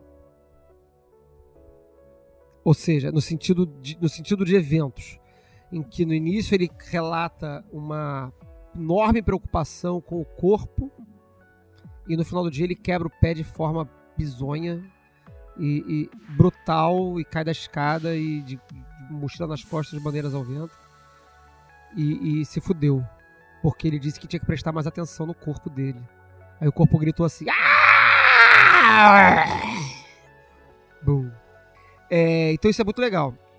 Achei isso muito interessante. É um tipo de, de entrada muito rica, que você observa é, o- uma sucessão de acontecimentos é, sí- síncronos e, e- e- e- que de fato tem relação. Porque a gente vê muita coisa assim, naquela clássica entrada do Crowley, em que ele fala que vai fazer tudo, que dá na telha dele, aí ele vai lá e olha a porra do Jockey se pesando, aí ele anota que viu o Jockey se pesando. Tipo, grandes merda, né? Tipo assim, mas aí tem um, um- um conteúdo foda, assim, de, de relação, não causa efeito, mas de relação entre, as- entre coisas observadas e coisas vivenciadas, né? É... Claro que um cético, e aí aqui eu vou fazer agora a, a vestir a carapuça do cético aqui, vai dizer, grandes merda o cara falar que tava com questões de corpo no início da anotação e no final do dia ele quebra a, a perna, isso é mera coincidência. É, é, e o meu ponto é, não importa se isso é coincidência. Por isso que vocês falando aí, falando, ah, nada é coincidência. Eu, não- não- eu caguei se as coisas são coincidência ou não.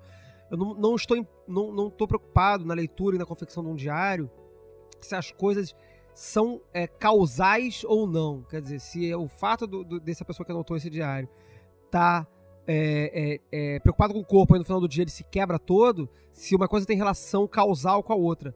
Mas como que aquela pessoa em si, dentro de si, está relacionando os eventos. Isso é que é mais importante. Que é mais ou menos o que acontece, e aí a, a galera da psicologia que está ouvindo a gente nos corrija, mas é mais ou menos o que acontece nu- numa sessão de terapia. Não importa muito bem, muito bem a verdade dos fatos. Né? Aí você vai pra terapia, aí fala: minha mãe é foda, eh, meu irmão me enche o saco, minha professora é uma chata, aí você reclama de todo mundo pra caralho, você fala, porra, mal de geral, ou bem, né? Esse- eh, o psicólogo, no fim das contas, ele não tá muito preocupado com, aquela- com a existência objetiva daquelas pessoas. Ele tá preocupado com o seu discurso sobre aquelas pessoas. Então, é, não é tão importante, no meu entender, da anotação de um diário mágico, se as coisas realmente têm relação causal umas com as outras. As- po- podem ter, pode, pode ser, não estou descartando que, que- que- não tenham, né? A possibilidade de, de que elas tenham relação de causa e efeito. Mas é como você se relaciona com, essas, com esses eventos no seu diário. E como você traz isso para si. Eu acho que, né, pegando essa carona aí, eu vou, justamente por causa disso tudo que você falou, eu vou jogar na mesa uma das duas cartinhas do Mestre Secreto que estão penduradas aqui, que é o seguinte. A primeira, é, é- é legítimo pegar o diário e, e depois você olhar e falar, ah, não, isso aqui tá errado e corrigir? É legítimo você corrigir diário que você já escreveu? Não, eu acho que não. Por quê? Porque o diário não é uma peça, ele, ele não serve, ele, a- a sua, a sua intencionalidade ela não é a de que ele seja um belo texto ou de um texto que diz a verdade da coisa. Eu acho que a- o, o diário ele diz a, a verdade do autor. Então, o erro, a omissão, é, é, o tropeço, uma palavra que, que foi escrita de maneira meio nada a ver, tudo isso daí é, não, é, né, quero dizer, não, não, é, não é necessário que isso daí seja correto no sentido do, do Mac. O que é necessário é que isso expresse adequadamente a pessoa como ela estava naquele dia. Eu só ia, só ia falar uma frase curta aqui. O diário, sobre essa questão da verdade, né? O diário é uma verdade em si. Ele não é a verdade dos fatos. Ele não precisa ser a verdade dos fatos. Ele tem que ser uma verdade em si. No. no, no, no você Heide- Hei- heideggeriana aqui, assim. Ele tem que ser uma verdade no ser diário do diário. Né? É, né? Ele duplica o sujeito, né? Ele não É. precisa ser a verdade do, do- do- da física. É, exatamente. E aí e é por isso que eu, que eu- que eu, é, emendo uma coisa na outra. Não é necessário que, que se procure no diário, estrito, estrito senso, que ele represente a causalidade do mundo. Não, não, não, não, não, não tem nada a ver. Até porque é muito mais rico quando você não corrige. Quando Sim. você se remete e falava assim, pô, eu pensei aquilo naquela hora e foi um pensamento simplesmente que me ocorreu. E poderia ter sido nada, poderia ter sido algo significativo. Eu percebi que durante muito tempo eu usava um termo que não era adequado para escrever a minha experiência. E eu pensei, pô, acho que eu vou pegar no diário e vou substituir Não o faça termo isso, pelo termo que eu acho mais adequado. Não, não faça E aí isso. eu falei, não, não, vou de deixar como tá. E aí botei a explicação, ó. Percebi que eu usava tal termo Isso, só que e bonito. achei melhor Dá um usar outro beijo, termo agora. Feliciano. Ah, também quero, poxa. Um beijo dessa sua careca lustrosa também. Peu. Olha só, eu acho que é o seguinte, eu acho que aí eu vou preservar um comentário que o Peu já fez várias vezes, vários programas, sobre a importância do diário para o futuro, para os futuros leitores. Eu acho que quando a gente é, mexe no diário, é, a gente altera a, a historicidade do diário. Então eu acho que é, é legal é, você pegar um, um livro é, uma entrada de diário com todos os seus erros e vícios e tal. Claro que quando você vai levar isso para uma publicação, é, é, quando você falando de literatura, se você for pegar os originais do- do- de um autor qualquer, elas, eles estarão certamente com vários erros.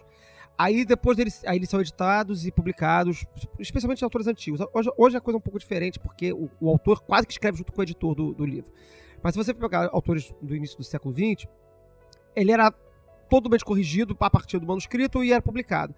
Aí depois, porra, décadas depois, texto integral do Flor de Dal, com inclusive os erros de, de tipografia. Eu fui numa, numa exposição, eu acho que do Machado de Assis, agora não lembro se foi do Machado de Assis, mas eu tenho quase certeza que foi dele, em que tem grande destaque num determinado eh, pedaço da exposição um texto escrito com erro. Era uma página eh, com erro de, de, de, de, de- acho que de, datilografia. Não, não sei se era datilografia, enfim, com erro. Eh, e tava lá em destaque, cara, o erro. E isso é muito, muito bonito depois que você já viveu aquele troço, ver que aquele erro existiu.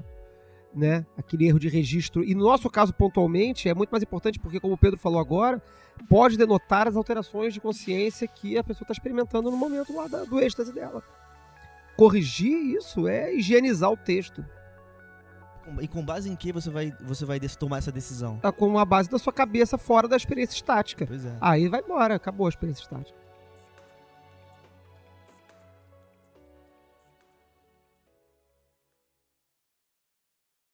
I see thee hate the hand and the pen, but I am stronger.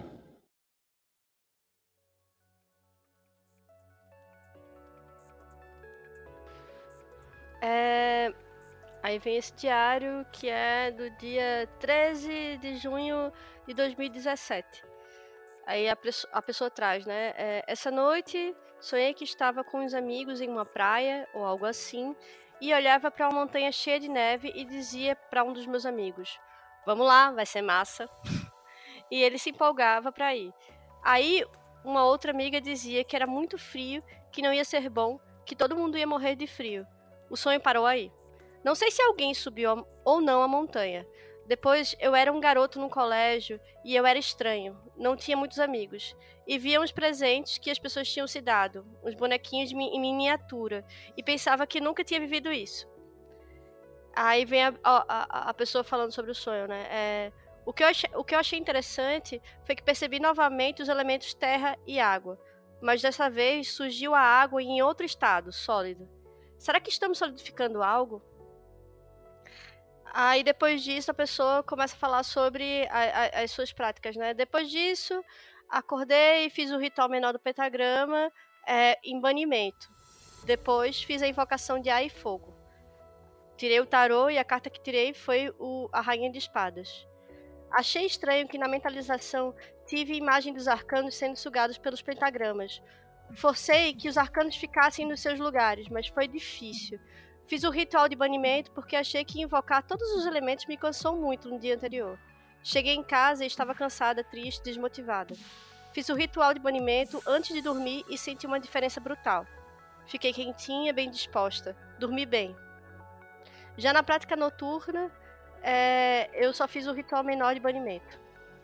Consegui fazer um- uma melhor visualização que o de manhã. Acho que pela prática realizada de manhã não fiquei tão cansada como ontem. achei o dia. É, acabei o dia com energia ainda. E aí sim finaliza Muito o, bom. o diário. Pô, gostei pra caramba dessa anotação aí. É, eu achei interessante que é uma prática diária extensa, né? São várias Uhum. práticas diárias diferentes. E de- conciliar isso é sempre um, um desafio, né? Porque às vezes você fala assim, ah, eu vou fazer um, um ritual de banimento, vou fazer uma prática divinatória, vou fazer uma prática de yoga e vou fazer não sei o quê. E aí, quando você não tem tempo de fazer um, os outros começam a desmoronar. Então é muito legal quem consegue manter essa disciplina de estar fazendo três, quatro coisas assim seguidas. É, é muito legal, mas também, assim. é, Atenção, ouvintes! Não, não é obrigatório. né? É, é, é muito legal. Não façam isso em É casa. muito legal, sim, mas assim, o, o, o esforço excessivo, não que tenha sido o caso dessa, desse registro, não sei se isso foi excessivo para essa pessoa, tá? É, de repente, para essa pessoa foi perfeitamente show, tranquilinho. Mas às vezes pa- pare- parecia que é um registro excessivo e que você tem que ter um registro excessivo, ter que fazer um ritual de manhã, depois tem que fazer um negócio à tarde, depois tem que fazer outro troço à noite, depois fazer outro negócio de madrugada, e aí você é, difer- práticas diferentes, etc. Não é um- um- um procedimento padrão e que é esperado que todo mundo faça, tá? Agora, uma vez tendo início um processo assim, em ele se mantendo, na verdade, talvez não seja um tanto esforço, né? Seja o próprio padrão dessa pessoa, né? Adequar as práticas à realidade, claro, rompendo algum esforço, né? rompendo algumas barreiras, é, é- eu acho que é mais valioso do que se impor um, um- um ritual sinistro, especialmente para quem está começando e indefinidamente extenso, né? Tipo assim, ah, vou fazer isso pro resto da vida, vou fazer, acordar, fazer isso, depois isso, depois isso, depois isso. Meio doido. Mas o que eu gostei dessa, dessa anotação aí é parecida com o que o senhor Feliciano trouxe, né? Ela mescla o- os eventos do dia com as reflexões simbólicas, né? De colocar o- o- Teve um pedaço que você leu aí, como é que é da solidificação? Será que estão solidificando? Como é que foi isso? Repete esse pedacinho. É, a pessoa diz, mas dessa vez surgiu água em estado sólido. Será que estamos solidificando algo? Olha que insight maneiro. Assim, tem duas coisas que eu acho interessantes que estão começando a surgir num fio da meada aí, que é a primeira é justamente isso, né? São, são as análises do momento, né? Uhum. Qual- foi a análise que surgiu no momento, né? E eu acho que isso é interessante não porque é verdade, mas porque é- vai ser bacana depois voltar e, e entender se isso não foi uma excelente ideia que você teve ou se isso foi parte do processo. Ter esta ideia foi parte do processo, que, o que é diferente dela ser verdade. E a outra é que isso é muito comum e eu pessoalmente tenho, tenho muito, é, muito assim, um conflito com relação a isso, né? Que é uma coisa que está começando a surgir também nos registros, que é a autoavaliação de qualidade. Você repara, né? Hoje fiz um excelente ritual, né? Mas eu não acho que a pessoa está incorreta, não é isso eu quero dizer. Mas você repara que eu não sei o que que significa excelente para a pessoa que escreveu isso naquela data. Uhum. Então eu acho que é interessante, a gente não vai fazer isso, é claro, né? Mas quando você vai lendo, quando você, quando você tem a oportunidade, por exemplo, de ler um registro de uma pessoa só, prolongadamente, né? Que ela fale que ela tá excelente numa semana e que daqui a cinco semanas ela pode falar que tá ruim. Mas é muito peculiar, você. É, é muito incerto qual que foi o melhor. Porque varia tanto a prática quanto, quanto, a, quanto a, a, a- opinião. Então, um, um expert, por exemplo, ele vai muito mais facilmente dizer que uma coisa tá ruim do que um leigo. Uhum. E o meu ponto é que, é, é, é, é, assim como esse tipo de reflexão do momento, a, a- própria opinião da pessoa no momento, para mim, é menos a verdade quanto a emoção que ela teve. Né? Ela se sentiu tendo feito um excelente ritual. Eu não vou acreditar nela. O que eu vou entender é, olha só, que sentimento que essa pessoa teve. Parecido com, as- com a questão da experiência mágica é, no, no- numa viagem astral, etc. Não importa tanto a esquizofrenia, né? Naquele caso da esquizofrenia lá da, da experiência religiosa, né? O que importa é o evento. Seria isso? É, é, o que- é sim, exatamente, né? Porque o que a gente, o, do- o- leitor do futuro, a pessoa que vai extrair o valor da leitura retroativa, ele não vai tomar o registro como verdade histórica, ele vai tomar o, o registro como aquilo que saiu do sujeito. Então, o que saiu do sujeito nesse momento foi o sentimento de que o ritual foi perfeito, ou então que o, sentimento de que o ritual foi uma merda. Uhum. É, que ele tenha sido uma merda ou não, o próprio sujeito não, não, saberia, não seria capaz de dizer, teria, teria, sido, teria sido necessário filmar para saber. Então, é menos interessante, e, eu, e esse eu acho que é valioso. E por isso eu digo que a pessoa tem que registrar essa opinião. Registra a sua opinião sobre a questão. Mas não porque lá na frente você vai fazer uma mensuração de quantas vezes você fez um ritual excelente. Mas sim de quantas vezes você achou que fez um ritual excelente. A opinião sendo. O fato de você ver opinião sendo o input.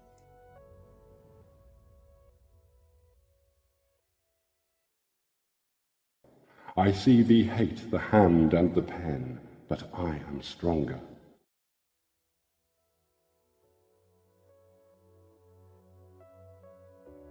Vou, vou ler aqui então um, registro. Tá todo mundo falando só de sucesso, eu vou ler um registro de falha que eu tenho aqui. Vamos ver.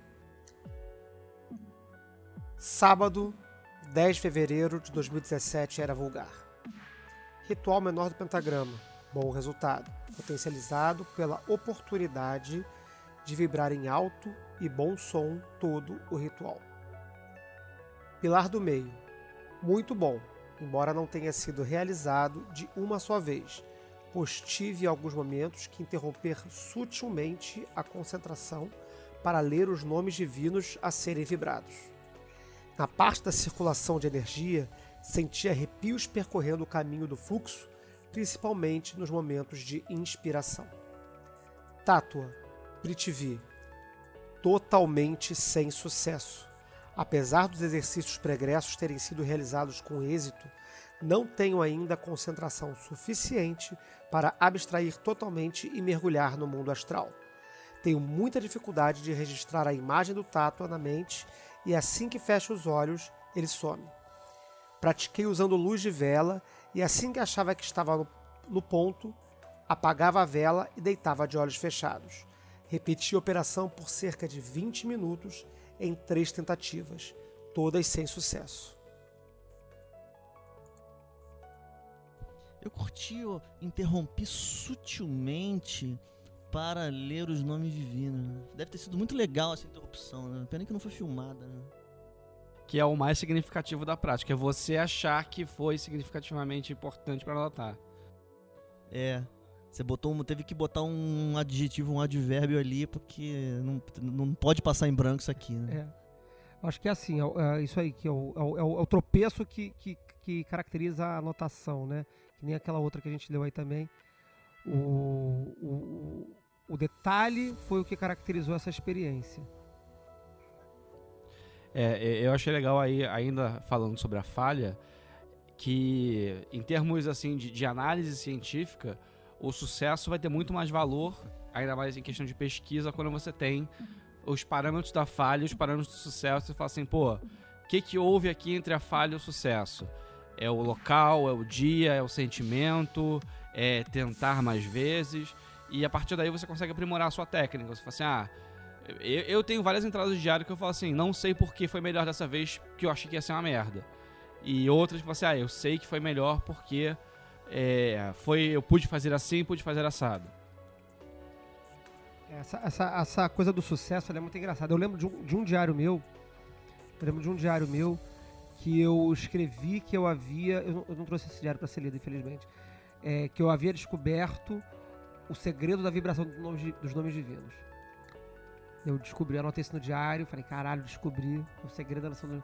Só que eu não conseguia transcrever no diário. E aí eu tentava é, é, escrever, né, a, a- assim, ah, usa a boca assim, faz assado, sei que lá, vibra assim, vibra, assim, concentra. Tentei usar vários artifícios e falhei. Aí eu escrevo assim, fa- é, obtive sucesso na vibração do objetivo, porém falhei na tentativa de descrevê-los nesse, nesse relatório. Às vezes acontece, às vezes você não consegue relatar, né? A experiência é difícil. É legal ver, é, é legal ver o registro do fracasso assim, porque porque fracasso, fra- fracasso é um é- em, em, em um trabalho que é progressivo, fracasso é uma questão de perspectiva, né? Tenho certeza que a pessoa ficou bem puta nesse dia, né? Mas na medida em que o, o, o, o acontecimento, ele. O que a gente chamaria de acontecimento iniciático, ele é prolongado no tempo, né? Não é esse dia, ele é vários e vários e vários e vários dias. Quando você pega esse bolo todo de papel e você olha pra isso daí, isso não é um fracasso. Não, eu não quero ser é, fofinho a- pra além do meu personagem, não. É, Deu merda, tá errado. Não é pra não, é pra, não, é pra não dar. Tem que dar. Não, não, não, não, não tá em questão assim, tipo. É, ai, gente, desde que vocês tentem, tá bom. Não, não tá bom. Tentar não é suficiente. Tentar é bola na trave, bola na trave não vale meio gol. Mas o gol demora um tempão pra você fazer o gol. Você tem que tocar a bola várias vezes. Vai ter um toque de bola que não vai dar certo. Mas não tem problema você fazer um toque de bola que não dá certo. Você tem 90 minutos de jogo. É, então é, é legal ver um diário de uma pessoa que escreve isso. Mesmo que você veja um diário parcial, por exemplo, de uma pessoa que está poucos meses trabalhando, porque isso mostra que ela, ela topou o projeto com você. Porque se ela escreve um diário maravilhoso, se eu pego um diário de uma pessoa nova maravilhosa, eu já, já, fico, eu já fico tenso. Já, já, Já também, fico meio tenso bolado, porque, tem que, porque isso aqui não vai dar certo. Não pode ser perfeito. Sabe? Se for, ou, ou- ou Jesus voltou, entendeu? Ou então tem alguma coisa errada nesse cenário, porque o, o- o- você- um novato vai errar. Como que a pessoa não erra nunca? Eu acho importante também é nunca é o que eu falei na entrada que que você não anota o SAG sabe. Anote as coisas mais triviais que você acha que são minimamente relevantes pro diário, porque é, eu lembro que assim, eu anotei várias coisas no meu diário, tipo assim, ah, eu acho que isso aqui é super importante. E aí hoje, meses depois, eu falei assim, cara, aquilo ali foi totalmente aleatório. Aquilo não tinha nada com nada e eu tava criando uma imagem imensa em cima daquilo. Mas pra eu ter essa noção, foi importante eu ter anotado aquilo. Sim. Foi naquele momento eu ter falado, olha, eu acho que isso aqui é super importante e tal. Também acho. Também acho. E eu acho que isso mostra a- as duas dimensões que o processo toma. O sistema propõe para você trabalhar uma técnica. Então o sistema possui um- um- uma dimensão técnica. Então você vê aqui nesse diário que a pessoa estava tá registrando um acontecimento da dimensão técnica. Fiz a parada, não deu certo. Aí você olha e vê fracasso. Por quê? Porque, tec- porque na dimensão técnica foi fracasso. Só que o, o trabalhar a dimensão técnica ele, ele tem um propósito secundário, que eu, que eu vou aqui chamar de dimensão estratégica, porque o meu background de arte marcial é, exige.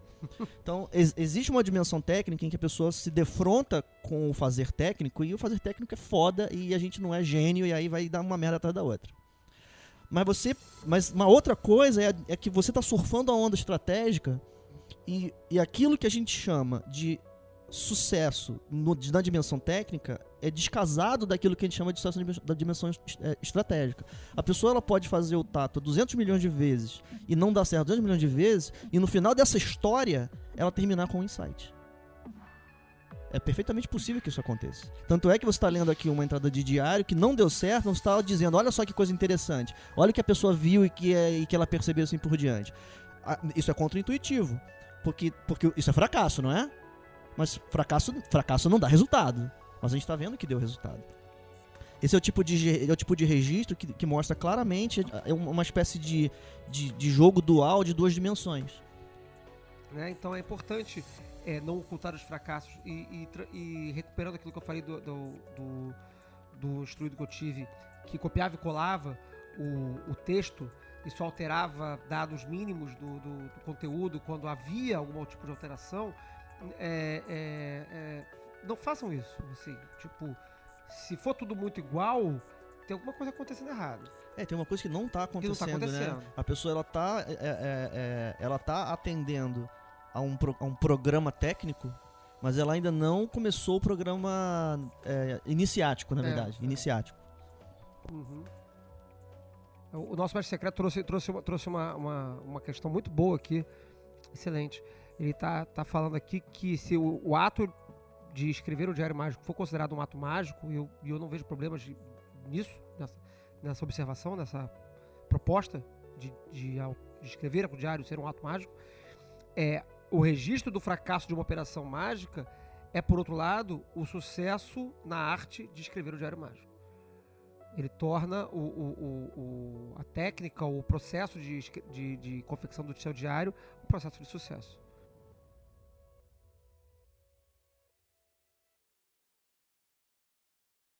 I see thee hate the hand and the pen, but I am stronger.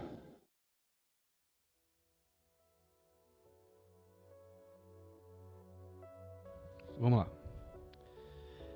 É... 14 de novembro de 2010. Meia-noite e 36. Consegui me remover do computador cedo. Ou mais cedo. Não passei o dia inteiro pendurado nele. Não estou tão zonzo assim. O clima na cidade está bem frio. Fulana está com a garganta ruim. Eu estou bem. Ainda estou muito distraído. Não me lembrei da prece das refeições um número significativo de vezes essa semana. Reparei após uma conversa com Ciclana e outra com Fulana que discursar sobre os aspectos da grande obra para profanos no meu convívio é uma atividade constrangedora. Não consigo fazer isso de forma natural, com o tipo de eloquência que ocorre nesse diário ou na minha imaginação. Em comparação, parece mesmo um imbecil falando qualquer bobagem. Por que será? Ah, já estou bocejando. Meia-noite 44, Pranayama. 1h47, 40 ciclos 30 15. Não realizei o exercício dos chakras em preparação, apenas fiz algumas inspirações e expirações profundas para me acalmar. No início tive dificuldades, achei que fosse alcançar um limite. Quando alcancei o sexto ciclo, percebi que podia continuar. Por volta do décimo ciclo, percebi que havia me acalmado de um modo que sugeria o domínio do ritmo. A partir de então, o ritmo se tornou tão natural que não era mais preciso fazer esforço algum para controlar a expiração e inspiração. Fico feliz, feliz por ter adquirido esse poder. 221. Rituais do pentagrama e do hexagrama. Estou diferente, um pouco zonzo, como se estivesse sonolento, mas não sinto o peso do sono. Não senti grandes ou intensas sensações corporais dos rituais. Em particular, não senti nada das vibrações dos nomes. Mesmo assim, tenho a impressão de ter executado bem os rituais e de ter invocado mesmo o Lux ao final. Algo que está presente na minha consciência, sem dúvida. Pode ser algo misturado com o sono e, portanto, sensação de relaxamento incomum. 2h53. Imediatamente após apagar a luz para começar o exercício, percebi a presença do meu sonho ruim, do meu sonho ruim favorito no meio da sala. Sem um momento de demora, a imagem de uma aranha enorme, e é, ocupando a altura de um ser humano adulto. Suponho que o ponto seja que a imagem é do meu tamanho. A sensação não me pôs com medo paralisante, mas estou com pequenos tremores no corpo até agora. Quando iniciei o exercício, percebi que lançava o corpo astral no pesadelo e que a missão era trazê-lo de lá. Este pesadelo é um tipo de é, um, é de um tipo que me engole. Nesse sentido, é como se a imagem fosse um volume de substância pesadelo e o objetivo fosse me inserir nesse volume e prender-me ali. As imagens assustadoras propriamente ditas são poucas. Imagem da natureza da aranha, as patas, as presas, as ideias do bicho pulando por cima, etc. A imagem se comporta como um agressor. Ela ataca. Quando isso acontece, toda a visão se turva, como se o efeito fosse interromper a transmissão. Usando esses fatos como base, não como se eu houvesse raciocinado tanto assim, usei diversas vezes o pentagrama e repeti trechos do ritual do pentagrama ou o próprio inteiramente e conjurei todos os deuses do ritual elemental para exorcizar o fantasma do astral. Compreendi que isso não era um exercício, que tal imagem surja sem ser solicitada dessa forma é problemático. No início, não pude ver mais que um turbilhão insano de imagens. Não pude ver a sala, meu local inicial. Exorcizei, bani, esperneei de todos os jeitos. Então pensei em desistir e recolher o corpo astral. Ao fazer isso, vi e também tive a nítida impressão de que isso não seria possível, de que estava enredado na fantasia do fantasma da aranha. Nesse momento, concluí que era o momento de travar a batalha e assumir realmente essa atitude. Comecei então a banir de forma mais explícita, imprimindo minha vontade nas imagens dos pentagramas, de modo a expulsar o fantasma e recobrar a sensação de ordem no espaço da visão.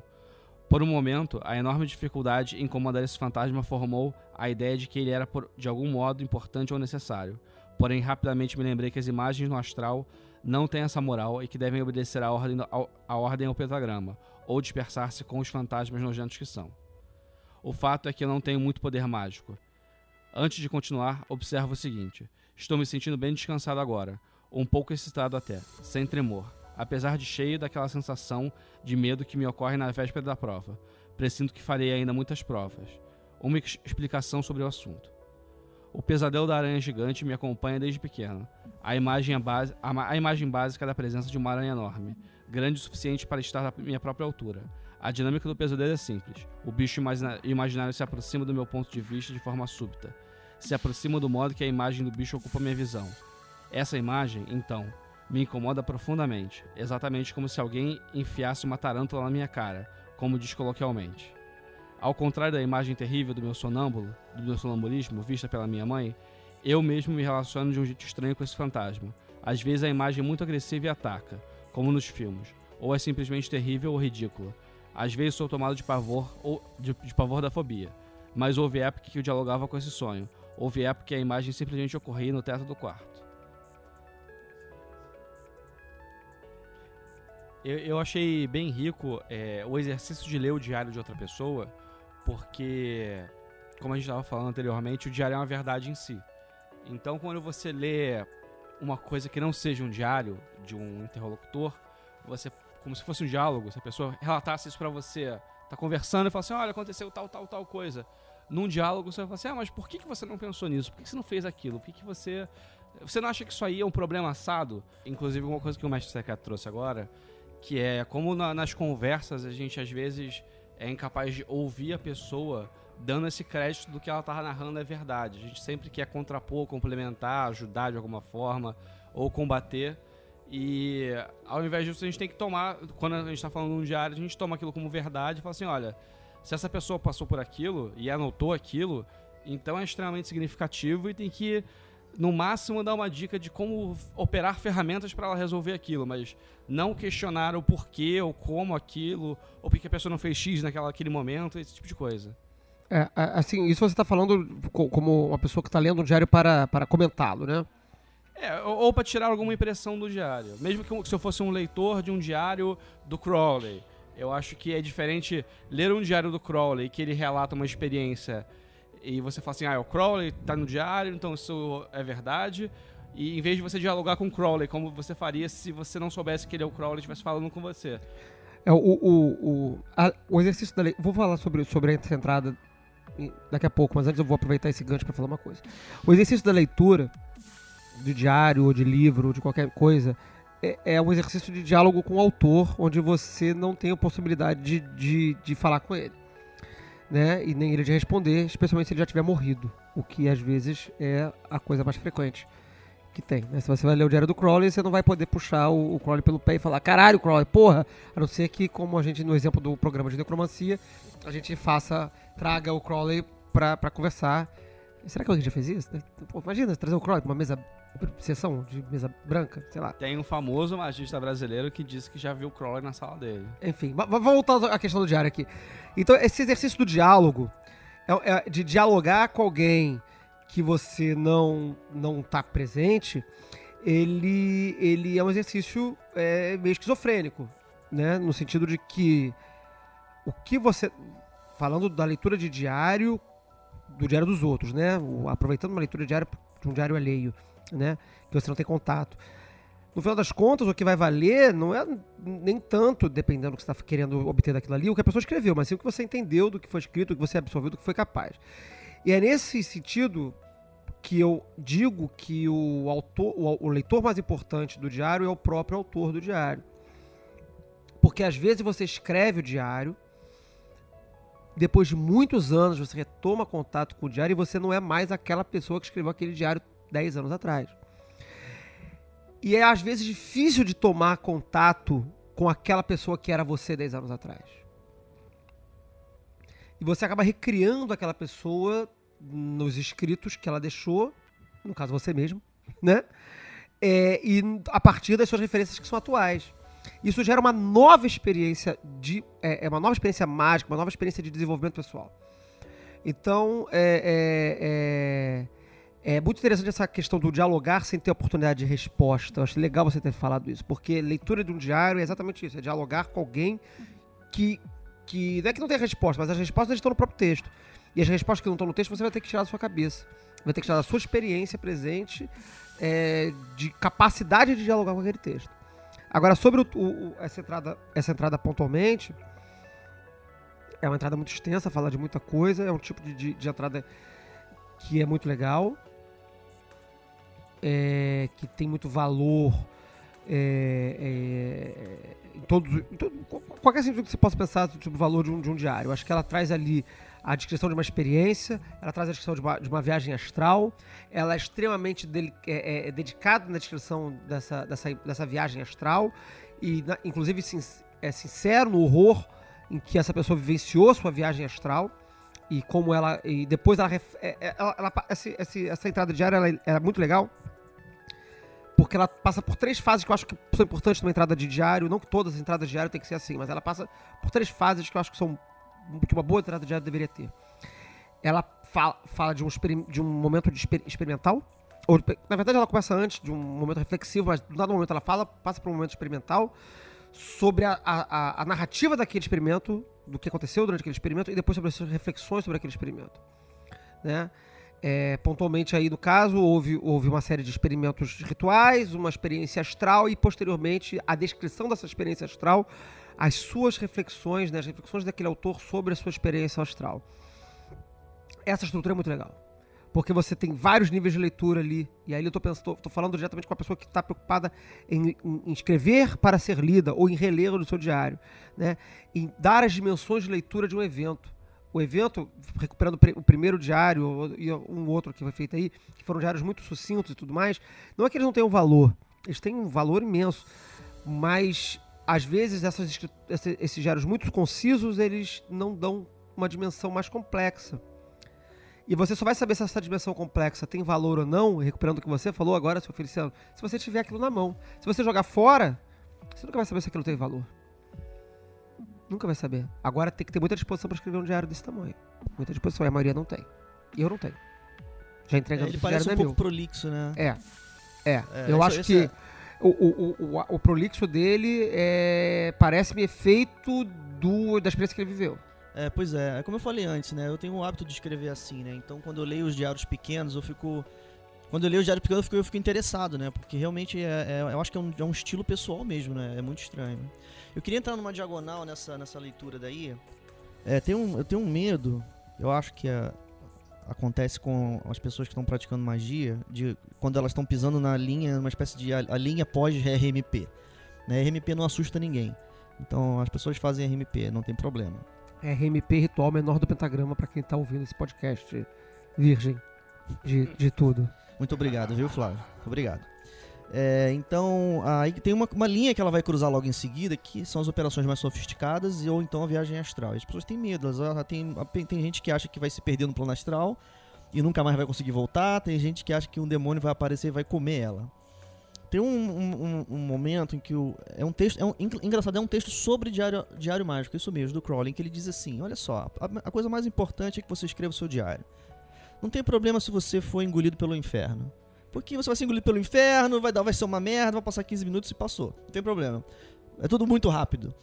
É, mas escreve no final. Mas escreve. É, Pode ser, engraçado. de- pode ser devorado, mas escreve. É, eu achei, eu achei engraçado quando eu li essa, essa, essa do Crowley pela primeira vez, e agora ouvindo essa, essa entrada, porque você vê que, é, obviamente, a pessoa sobreviveu. Se ela tivesse morrido, ela não tinha escrito nada disso. Então, é, é claro que o absoluto pior caso de uma experiência de magia é, um, é, é uma coisa séria. Como eu, já, como eu já falei antes, eu conheço aqui no Rio de Janeiro o caso de uma pessoa que fez uma cerimônia muito doida e terminou com síndrome do pânico. Só que eu conheço um caso só. Só um. É, apesar de ter esse um caso, a gente tem muitos casos, esse caso, inclusive de gente que faz uma operação e dá uma merda fudida. Eu acho que tem mais gente ficando com síndrome do pânico trabalhando 8 horas por dia do que fazendo magia. Pois é. Esse aí é um exemplo de uma pessoa que fez uma operação e deu uma merda fudida. E aí ela ficou mal pra caralho. E aí terminou. E aí ela foi lá e escreveu no caderno. Sim. Maravilhoso. Esse lance do, do, do, ser, do, do, do problema fazer parte do processo, uma vírgula muito, muito discretinha aqui que eu queria deixar. É, a gente vive uma sociedade que, que glamoriza muito certos problemas mentais ou ignora eles. Então é, é muito legal, uhul, sou louca, sou louco, faço isso, faço aquilo, ou então ignora que depressão existe. Né? É, e aí quando a gente fala isso faz parte do processo, pode ser fazer parte do processo, é um, discurso que faz super sentido. É, se você levar em consideração que processo é a sua vida. Que processo é a sua vida. E que se a sua vida inclui determinadas é, dificuldades é, muito severas, é, porque a sua vida inclui viver, inclui dificuldades muito severas. Então, faz parte da vida também resolver esses problemas. Ou lidar com eles da melhor forma possível. Eu só quero, só quero botar essa vírgula porque às vezes tem, tem um discurso muito comum aí, muito jogado aí que ah, não, isso aí faz parte, bola pra frente. Maluco, às vezes não, é bola pra frente é uma, é simplificação. Eu sei que não foi o que você quis dizer, eu, que- eu sei que não foi o que você quis dizer. É, eu, eu não foi o que você quis dizer, não, só quis ac- acrescentar o que você disse, tá?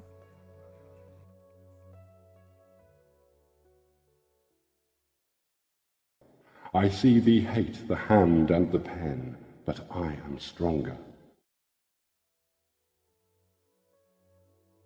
É, eu posso ler um pedacinho aqui, mas eu acho interessante até fazer um- uma relação com o que a gente tem falado. Porque um pedaço do diário tá a parte de prática de RMP mesmo. Então tava uma coisa bem normal do tipo. Enfim, a pessoa que escreveu esse diário disse que na data que foi, no período, local, etc, etc. E falou sobre como que tinha sido esse RMP. Uns dois dias depois, surgiu um sonho que já era em outra aba do Excel, já não era na, na aba de práticas, mas que estava lá dizendo que é, sonhou que estava grávida fazendo o RMP dentro do círculo. é, do círculo mágico e que enquanto estava barriguda entoava os nomes e, e o, e o círculo se abria sozinho e depois aquilo vinha um corte de cesárea mas que na, na barriga não apresentava dor Nisso tem relatado também que, ah, não, mas né, teve um pensamento de eu não vou conseguir fazer a cesárea, eu vou deixar que as coisas aconteçam naturalmente. E o sentimento que veio a partir daquela sinestesia, que foi bonito e forte, e que ter se visto de primeira pessoa não era muito comum nos sonhos, gerou alguns insights. E que, ainda por cima, depois disso, uns três dias depois, num exercício de viagem astral, apareceu o RMP de novo com a sensação que tinha sido. Então também é interessante linkar o quanto que, por mais que sejam abas diferentes de prática, elas em algum momento se juntaram. Muito bom, muito bom. É, a, é, a pessoa que fez esse registro aí anotou os insights que, que teve ali durante o- a primeira. A, o, o? Anotou. Podem ser Anotou. No, no, no, primeiro insight, na questão do RMP, parecia não fazer muito sentido. Era uma coisa tipo. é, já senti firmeza. O pentagrama ficou azul na parte de Adonai, mas eu acho que isso não faz sentido. Quando eu olho para o leste, tem a igreja e isso me irrita. Então já começa ali uma coisa bem prática, sabe-se lá por quê. Mas depois, no sonho, o insight está, ok, a gravidez pode ser uma questão de geração de alguma ideia, e a cesárea pode ser uma, uma, é, uma forçação de barra da coisa. Enquanto eu tentar fazer o, o parto natural, faça com que a ideia nasça mais naturalmente. E a sensação vinda na viagem astral depois traz um insight de que aquilo me deixou quentinho, me deixou confortável e parece que isso é um lugar onde eu quero estar. Então essa ideia parece certa. De certa forma, linkar essas, esses três relatos que são de práticas diferentes, que estariam em formatos diferentes, depois fazem ter uma percepção de que tem alguma coisa ali que se encaminha para algo que eles se relacionam. Legal. Legal. Bacana, bacana, bacana. Alguém quer trazer algum comentário? Eu achei um pouco confuso, assim, pra ser sincero. É, eu acho que assim, Fala um pouco mais alto. seu- eu- eu achei um pouco confuso. Eu acho que assim, é, se a pessoa faz um diário assim e ela se entende, assim, show, assim, não tem nada a ver com isso. Agora, é, se eu tivesse que instruir uma pessoa que faz um diário desse tipo, eu não sei se eu, eu me forçaria a me adequar a um outro tipo de construção de pensamento, ou eu ia falar pra pessoa, pô, brother, faz linear aí porque não tá dando. Pô, que é isso, Felici? Ah, é uma questão de negociação, né? Eu entendo o que você está falando, senhor Feliciano, da seguinte maneira. Se esse, esse diário, aí veio o se da coisa, né? Se esse diário é um dispositivo de comunicação entre duas pessoas, aí as pessoas vão ter que negociar a, a como é que tem que ser para poder funcionar como dispositivo. Se. Mas esse se, ele tem que ver se ele é o caso ou não. Saquei. Saquei. Eu, eu, eu, assim, eu, apesar de serem. Foram três registros diferentes que foram encadeados, é isso? Isso, exatamente. Eu, justamente o que me chamou mais atenção aí foi isso, é, que talvez esteja facilitado pela forma como o diário foi produzido. É, é, eu, na minha, na minha experiência com o diário e com o diário de outras pessoas que eu li, que eu acompanhei, não era fácil fazer essa relação multi-evento. É que Tá. vocês não usam Excel. É, pois é. Tô vendo vantagem. Porque isso claro que, que você ah, faz essa. é, assim, tem a experiência de fazer essa relação em, algum, em alguma instância, mas ela não é tão na mão assim, né? Tão evidente. Né? É, especialmente quando são relatos espaçados no tempo, né? Você tem, tem eu pelo menos tenho uma, uma, pre- um- um- uma presença, uma sensação de, de presente muito forte a cada anotação. Então, a cada anotação, eu estou muito ali naquela anotação ali.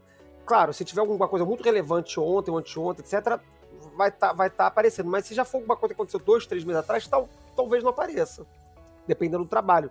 For uma operação completamente distinta da que eu estou fazendo agora, não sei se vai se vai surgir. Mas, de qualquer forma, eu achei interessante que o- o- a forma como, pelo menos, ele foi apresentado aqui já foi encadeado.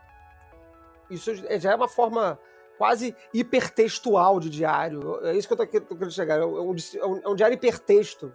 Interessante, curti, curti. Achei, achei legal. É, vamos lá. O diário dessa pessoa fala é 22 de 4 de é, 2018. A pessoa, a pessoa começa. Fui dormir muito cansada e acordei correndo com muito atraso. Não senti nada demais, exceto por ter visto no metrô, quando no lugar onde trabalho, é, pessoas fazendo na mesma hora a mesma coisa. Isso foi louco, parecia sincronizado. É, Fiz o, é, fiz o ritual do entrante dentro do metrô e consegui me concentrar tentando silenciar meu pensamento. Deu certo. Mas sem efeitos de viagem astral ou imagens. Fiz a mesma coisa em um show que fui na pequena casa que está abrindo. No fundo tem um quintal e eles estavam projetando uns vídeos maravilhosos, bem absurdos. Aí fiz um sinal do entrante e fiquei olhando para o vídeo. Foi maravilhoso. Sentir o prazer de assistir aquelas imagens em um estado focado sem precisar dar valor ou significado pro que, pro que via. Eu só vi e ri e pronto. No mesmo lugar, fiz um comando para arrumar um lugar para sentar no sofá e deu certo. Aí acaba o relato. Gostei da- da- de, de ter colocado um, um evento totalmente mundano, né? Tipo, cotidiano, assim, dentro de um contexto, de- dentro de uma prática, na verdade, seria uma prática mágica dentro de um evento, um vídeo, né? Tava passando um vídeo, era isso? Um telão? Isso, justamente. Show, show, achei maneiro, achei maneiro a ideia de, de, de colocar isso e gerar um, um efeito no, no- no- na, pessoa, no, na pessoa que tava fazendo o registro. Achei essa prática interessante, achei essa- esse registro bacana, assim, bem legal, bem legal. É, eu também curti porque é, você pega o cotidiano você gera um evento mágico ali, você gera uma coisa que você vai poder anotar no diário. E acho que todo mundo pode fazer isso. Falam assim, ah, eu não tenho tempo para fazer ritual, etc. Você pode, tipo assim, no metrô, é, gerar ali uma situação mágica na sua cabeça e anotar isso no seu diário, tentar reproduzir, etc. Então isso eu achei muito legal desse diário. Fazendo um comentário, eu, eu acho interessante porque às vezes a gente vê situações do nosso cotidiano, né? E, e a gente não anota. Sim, E elas são pertinentes para aquela trajetória específica que você tá gerando ou girando, né? Porque às vezes ela é propositória, às vezes Uhum. não. E eu acho interessante quando você tem um- um- uma coisa que você olha, não, isso aqui é um efeito, não é qualquer coisa. Pessoas estão. é, por isso que eu trouxe, pessoas estão fazendo coisas sincronizadas, é estranho. O que é que isso quer me dizer, sabe? Eu acho interessante por isso. E também pelo, pelo fato de você trazer para o seu cotidiano uma coisa prática. É, preciso de um lugar. É, vou fazer qualquer coisa que me leve a isso ou não leve, enfim. E aí você consegue ou não. A pessoa poderia não ter conseguido. Isso aí é- joga para sucesso, né? É um efeito de sucesso ou não. E as pessoas em questão conseguiram sucesso. Mas poderia ter dito, não consegui. um lugar no sofá. Enfim. É, eu, eu, eu achei legal porque ele, de certa forma, ecoa com o primeiro registro que foi lido lá no início do- dos registros, é, em que há uma situação, né, foi relatada ali uma situação de, de vergonha, né? E nesse é o contrário, a pessoa no meio do espaço foi lá e fez um sinal de entrante no meio do- do- da galera. Achei, achei ousado e, e um sucesso em si, né? Sucesso em si. Vou ler, vou ler um registro que tá aqui comigo. Eu trouxe dois aqui, o, esse é, tem um que é interessante e o outro que é hilariante. No dia 29 de novembro, essa pessoa escreve assim: Esta página está perdida, provavelmente o gato comeu.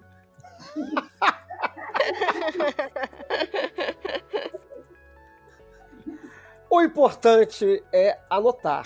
Seja Seja lá o que for. Atenção, você pode enganar o seu instrutor com este recurso. Você que enganou os seus professores do colégio dizendo que o cachorro havia comido o trabalho, pode dizer: o gato comeu o meu diário. Pô, mas nesse caso a pessoa foi honesta, né? Teria sido é, fake se assim. Hoje pratiquei, foi tudo lindo e deu certo. O que é comum, é mais comum do que, do que deveria, né? depri- é, deprimente, inclusive. Deprimente, a pessoa faz o diário fake, né, cara? Caralho, pior que é engraçado, dá pra perceber que o diário é fake. É, não façam isso, por favor. É, Se um espirro não houvesse me interrompido, acho que teria permanecido naquele estado por mais meia hora. Culpa do Eu espirro. acho engraçado, é uma coisa tão mundana. Os, e-ma- né? Tipo, e-mails. Você espirra, Os né? e-mails. É, Mas eu achei excelente esse registro, porque é justamente isso, essa coisa do, do mundano, né? Do, do, do- Porra, caralho, tava num- numa vibe sensacional e aí espirrei. Acabou a vibe. É, teve um registro que eu li recentemente de, um- de uma pessoa nova que está trabalhando comigo, que ela, ela contava o número de vezes que ela fazia, que ela bocejava durante o ritual. É muito engraçado, né? Bocejei três vezes. Caralho. Será que ela tava gerando alguma relevância pra ela ali? Sei lá. Muito doido. Então, mas é interessante porque você não sabe de antemão. Como é que você vai saber? De antemão você não tem como Uhum. saber. É, o, o mas- e, e no posterior, o que a gente sabe é que por alguma razão essa pessoa naquele momento achava que um, que um bocejo era uma coisa significativa. Então, acho, acho maneiro Legal. isso. Maneiro, maneiro, maneiro. É, é engraçado que nesse final aqui que a gente está procurando pequenos registros para acrescentar, a gente está achando as brisas mais profundas, né? Esse dia, esse dia 10 de outubro aqui, esse maluco aqui, cara, ele tá incrível. Olha o que, que ele escreveu. Ele tava fazendo alguma coisa que ele chama de pilar de chakras, que eu honestamente não sei o que, que é. Tem que pegar o registro dele para saber. Mas aí ele escreve assim: Por sinal, realmente parece que vibrações desse tipo ativam os tecidos na forma da alergia, mas nem sempre até provocar um espirro. Esse programa não vai ter vírgula, vai ter esses, esses trechos maravilhosos. Lidos pelo seu. Tá faltando esse maluco botar um ou não no final aqui, né? Mas ou não. É muito maravilhoso isso. Caralho, muito bom, muito bom. Muito incrível. Cara, re- registro diário é um negócio. Ler registro dos outros é um negócio, uma experiência muito incrível, né, cara? Cada coisa que você nunca imagina que a pessoa vai registrar, né? É, e a forma como registra, né? É, tipo, tá in- ininteligível. Só, só o cara que escreveu entendeu essa merda. É, se isso aqui fosse editado, era nota de rodapé, assim. Infelizmente, não sabemos o que essa frase significa. Os meus registros normalmente começam com um caralho e um ponto de exclamação. E aí depois eu começo a escrever. Mas é sempre caralho! E aí o resto. Irado, irado, irado, irado, irado. Que- a, a Mariana falou que ia fazer um registro de sigilo aí? Não, de servidor, na verdade. É, já que a gente também está muito nas, nas práticas mais habituais nossas, pegar um de servidor aqui para mostrar também, porque o servidor a gente costuma fazer uma ficha, né? É, bem descritiva do que, que ele tem que fazer, enfim, quanto tempo vai viver, etc. Isso dentro do caos. E, e eu tô olhando meu registro agora e eu tô achando interessante ver como que eu misturo o registro dele com as minhas é, percepções. Tá lá, servidor. Anotei numa ficha para ele como uma ficha de RPG com nome, função, tempo de vida, moradia, forma de destruição, alimentação e desenhei o símbolo que, seria, que iria representá-lo. Desenhei o símbolo num papel menor e falei em voz alta, direcionando a energia e olhando para o símbolo todas as características dele e para que ele me auxiliaria. Fiz o reiki do símbolo, entre parênteses, a louca do reiki. Enchi a garrafinha dele com água por um canudo passando pela minha boca e retornando para lá. Entre parênteses de novo, achei que seria interessante passar por mim de alguma forma. Vírgula, sei lá. Queimei o símbolo em uma vela e pus o papel queimado dentro da água. Dentro dele pus um incenso que acendi, ativando com incenso. A moradia vai ser esse potinho d'água. Tampei a garrafinha e pus dentro da cama. É isso. Dia 13 de abril. Ah, registro detalhado de, de- de- uma ativação de servidor maneiro. É, ele tá ali misturado com o que seria ativação com o, o- os comentários próprios da pessoa, né? Então. Uhum. Bem coloquial, curti. Maneiro, maneiro. Eu vou fazer um. Alguém quer mais fazer algum registro, alguma leitura? Eu queria só fazer um comentário sobre esse registro. Fala aí. que é, é interessante como a pessoa ela, ela, é, escreve o sentimento logo imediato àquela ação que ela está fazendo. Porque muitas vezes a gente faz alguma coisa e ah, daqui, a uma, daqui a uma hora eu vou anotar. E daqui a uma hora você já está numa outra mindset que talvez você não, não lembre de certas inseguranças ou certos tropeços. E aí que é legal isso de você se anota logo em seguida, você sabe reproduzir é, o sentimento na hora.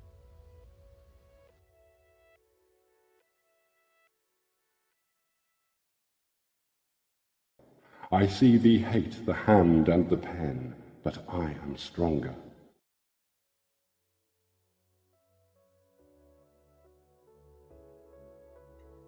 É, então vou, vou fazer o último registro aqui.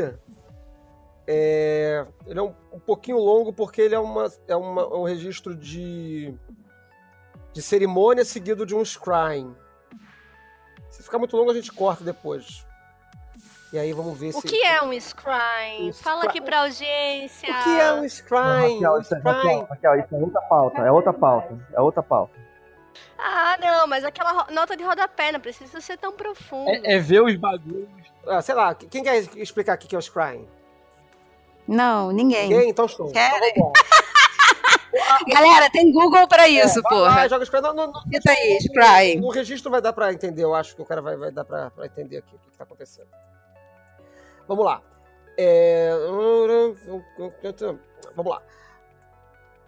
Às 19h30 entrei no banho, já com o templo preparado. Às 19h45 iniciei a cerimônia. Rubi estrelas bem executado e com forte presença dos pentagramas ao redor. Intensa sensação de energia e força.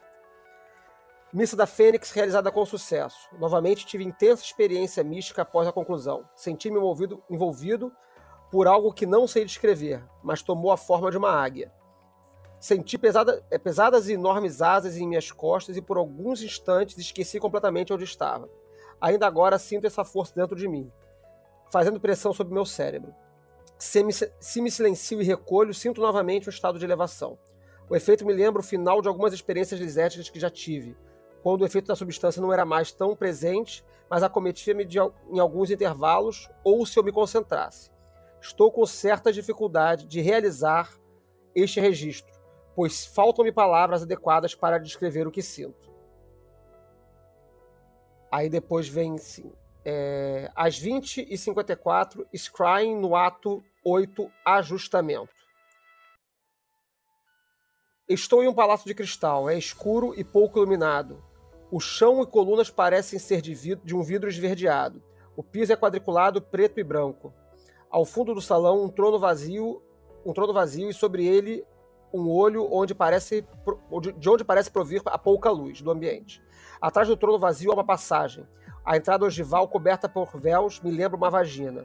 Penetro a passagem e entro em um, um longo túnel escuro que segue inclinando-se para cima até que seja necessário que eu escale por ele. Chego a uma saída na superfície, onde me encontro em um enorme e ver- é, é, pasto verdejante e ensolarado.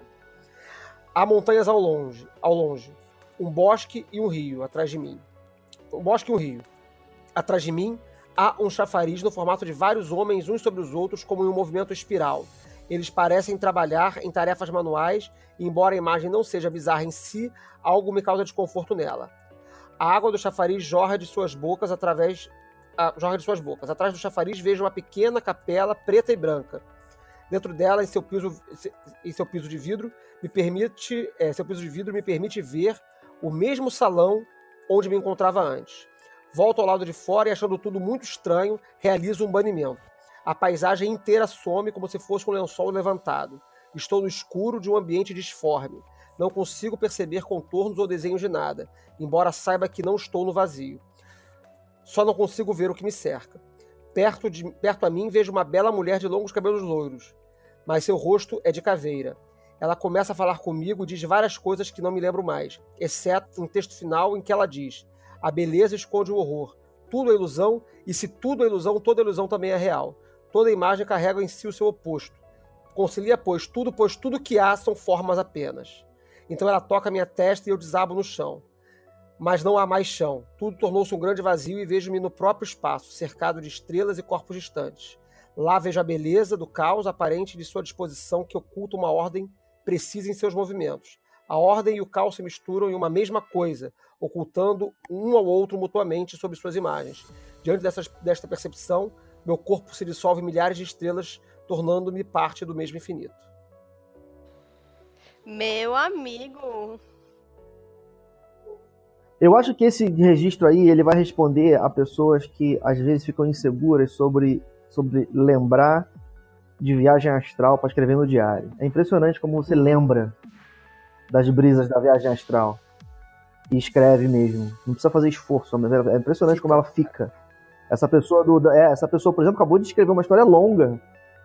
Aí, aí, o sujeito ele pode perguntar. Eu digo isso para pessoas que às vezes perguntam, né? Nossa, mas caramba, deve ser difícil de lembrar, né? Sim, Nem é. é. mais fácil do que lembrar de sonho. O que eu acho interessante não é só o ser longo, é ser sinestésico, é você passar Uhum. por vários sentidos ao longo da, da, da narrativa que você É, leu. tem cor, tem. é, aqui não chega a ter gosto, mas tem sensações, né? Tem medo, tem horror, tem ah, o vazio, o engano, né? Uma série de sensações e, e- e visuais, né? É muito nítido, né? O que eu, o que eu acho legal dessa, dessa descrição aqui, que é acompanhando o que o Peu falou, é que é, é muito nítida. É uma experiência de viagem astral em que o relato é muito nítido, né? Tudo bem que entre o, o relato e a experiência, é, é, talvez a- a- haja uma distância, mas fica aí a, a, a proposta, o desafio para os, é, os que estão aí na- na- no desafio de fazer suas viagens, fazer seus registros, etc. Fazer o registro, fazer a viagem, e aí você termina a viagem e fala: caralho, eu não entendi nada. Aí quando começa a anotar, ela vai vindo. Ela surge. E a gente, é, e a gente volta para aquela questão da, da feitura do diário, né? Que é sim Uhum. uma forma de você tentar organizar o seu pensamento sobre aquilo, né? Sim.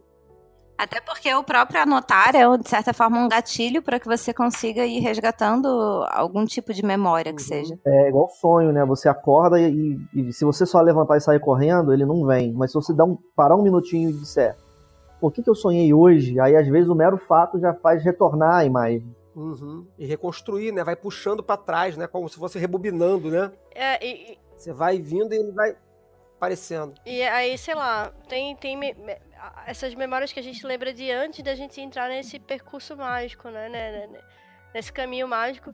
Eu lembro de uma vez, e é muito próximo desse sonho, que eu tive um sonho e ele era muito grande, e ele era muito especial, e eu fiz carta e mandei para um, um dos meus melhores amigos na época, porque eu precisava dividir isso com ele. Tem essa coisa de você fazer um grande registro e de alguma forma você também querer compartilhar com, com outras pessoas, porque, sei lá, você não, nem consegue guardar em si, você precisa é, ver o que, que o outro tá achando desse rolê muito louco, que você nem sabe o que tá acontecendo. Então eu acho que uma coisa interessante disso que a gente tá fazendo, essa. Quando você se sente confortável, claramente, porque nem, nem todo diário, nem toda parte do seu diário mágico você vai se sentir confortável, é de você dividir com um colega que você se sente seguro, Pra ele ter essa leitura e fazer essas brisas muito loucas que a gente tá fazendo agora. Muito bom, muito bom. Gente, é, é- é- brisar é só começar, galera. Não, não, só, só existe, só exige prática, não exige habilidade. é só começar. Brisar e, é, é só sentar e começar, galera. É isso. Alguém quer, tecer aí mais algum comentário, trazer mais algum relato? Já estamos aí com uma hora e meia no do nosso programa, mais ou menos. Todo Meu último relato, meu último relato vai ser um testemunho de fé. Opa! que amém. quando eu fiz o curso de viagem astral do Calé em São Paulo, há uns anos atrás, Olha o jabá. Jabá. É, eu anotei, enfim, tá lá um textão e depois de uma situação X, é, aconteceu que eu senti uma agonia, o peito apertou, uma necessidade urgente de sair daquele lugar. E de repente eu estava abrindo a porta num apartamento que eu sentia que era o meu. E era na cidade, e era finalmente na cidade. Eu morava sozinha e tinha um janelão enorme. Aquele era meu apartamento. E ali eu sentia como se era eu mesma. E isso foi, assim, alguns anos antes de eu estar aonde eu finalmente me senti no meu lar. E eu só re- é, recordei isso por conta do registro. E foi muito bonito ver que aonde eu considero meu lar hoje em dia, onde é minha casa, estava registrada aí no, no, no meu curso de viagem astral. Ah, que lindo! Colégio Adilux. Adlux Etnox, uma moderna escola de ocultismo preocupada com o iluminismo científico no século XXI. Venha você também. Próximo curso vai ser viagem astral. É, vai ter curso de viagem astral, inclusive, terá curso de viagem astral. no- Eu acho que quando esse programa for ao ar já vai ter passado o curso. O gap entre, entre, entre a gravação e a edição fica para registro. Hoje é dia 1 de agosto. Vamos ver quando é que esse troço vai, vai ao ar. Tem dois gravados que não foram ainda. Mas, dá a mas- volta e aí já tá no ano que vem e já tá começando de novo. Viagem astral.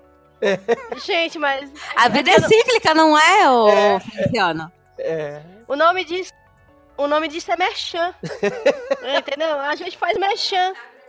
Raquel sabe das estratégias. Tem- Temos que acompanhar. Muito bom, muito bom, muito bom. Fico muito feliz com o registro de todos aí.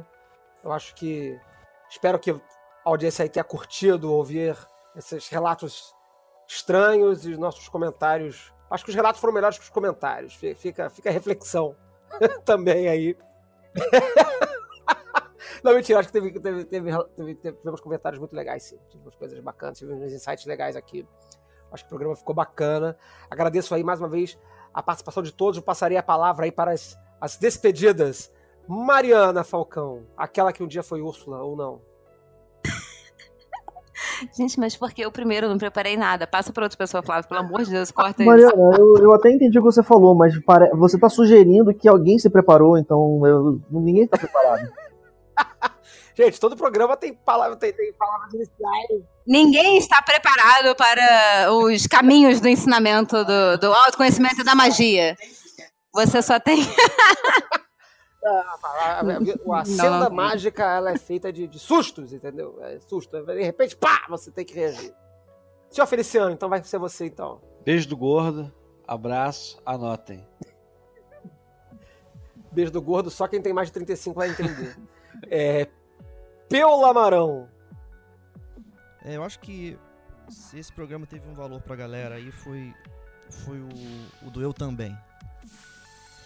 Né? Porque como é, existe esse. Como, como os, os textos, os textos editados e publicados, notoriamente conhecidos, são, são é, melhores exemplos, realmente fica um. Fica uma. uma algo, algo que é critério, mas que é um critério inatingível, né? O, o caso do João São João, por exemplo, que é um diário do Crowley que, que foi publicado muito cedo no início do Equinox. Ele é, um, ele é um exemplo de diário, sim, mas pelo amor de Deus, aquele era o exemplo de um diário de um, de um mestre é, fazendo um- um- uma operação de mestre. É, então, pois é, né? Então, o pessoal que tá batalhando na, na, na lama aí, se ficar olhando muito para aquilo ali, vai, vai se sentir mal. Vai se sentir mal. Mas ah, eu, eu espero que com, com essa contribuição a pessoa ela perceba que, que sim, tá uma, é uma merda sim. Eu- não, não é bonito não, tá na merda, mas você tá na merda junto com todo mundo, porque todo mundo que é novato passa pela experiência de novato. É, não, não faz sentido que você não passe por essa experiência. É absurdo, inclusive. Absurdo é ser, é ser novato com experiência de, de, de avançar. É, sim, é, realmente, eu queria, bem, eu queria bem seguir por aí mesmo, né? Então, assim, o, o de como o diário é, é escrito de você pra você mesmo, mesmo que você presuma que o, instrutor vai ler, o, o ex- o exercício de, de, de ficção no diário é um exercício fútil. É fútil. Porque a pior coisa que pode te acontecer é você enganar o leitor. Se você fizer uma ficção no seu diário e enganar o seu leitor, a gente tem aí o quê? Uns 5 anos de perda de tempo até você e o leitor descobrirem que isso tudo era uma farsa. É, então, é, se você é uma pessoa ambiciosa, então economize o seu tempo dizendo a verdade. E a, esperança de que a, a trivialidade e, e, e, as babaquices que foram lidas encorajem as pessoas a, a não ficar, não se acanhar diante do fato, né? Porque tá, tá, tá podendo, tá podendo falar merda. Tá podendo, tá permitido. É, tá liberado. No, no é onde Horus tá liberado. É, tem um negócio de lei de Telemann aí que, que, que tá autorizando. Raquel Ferraz.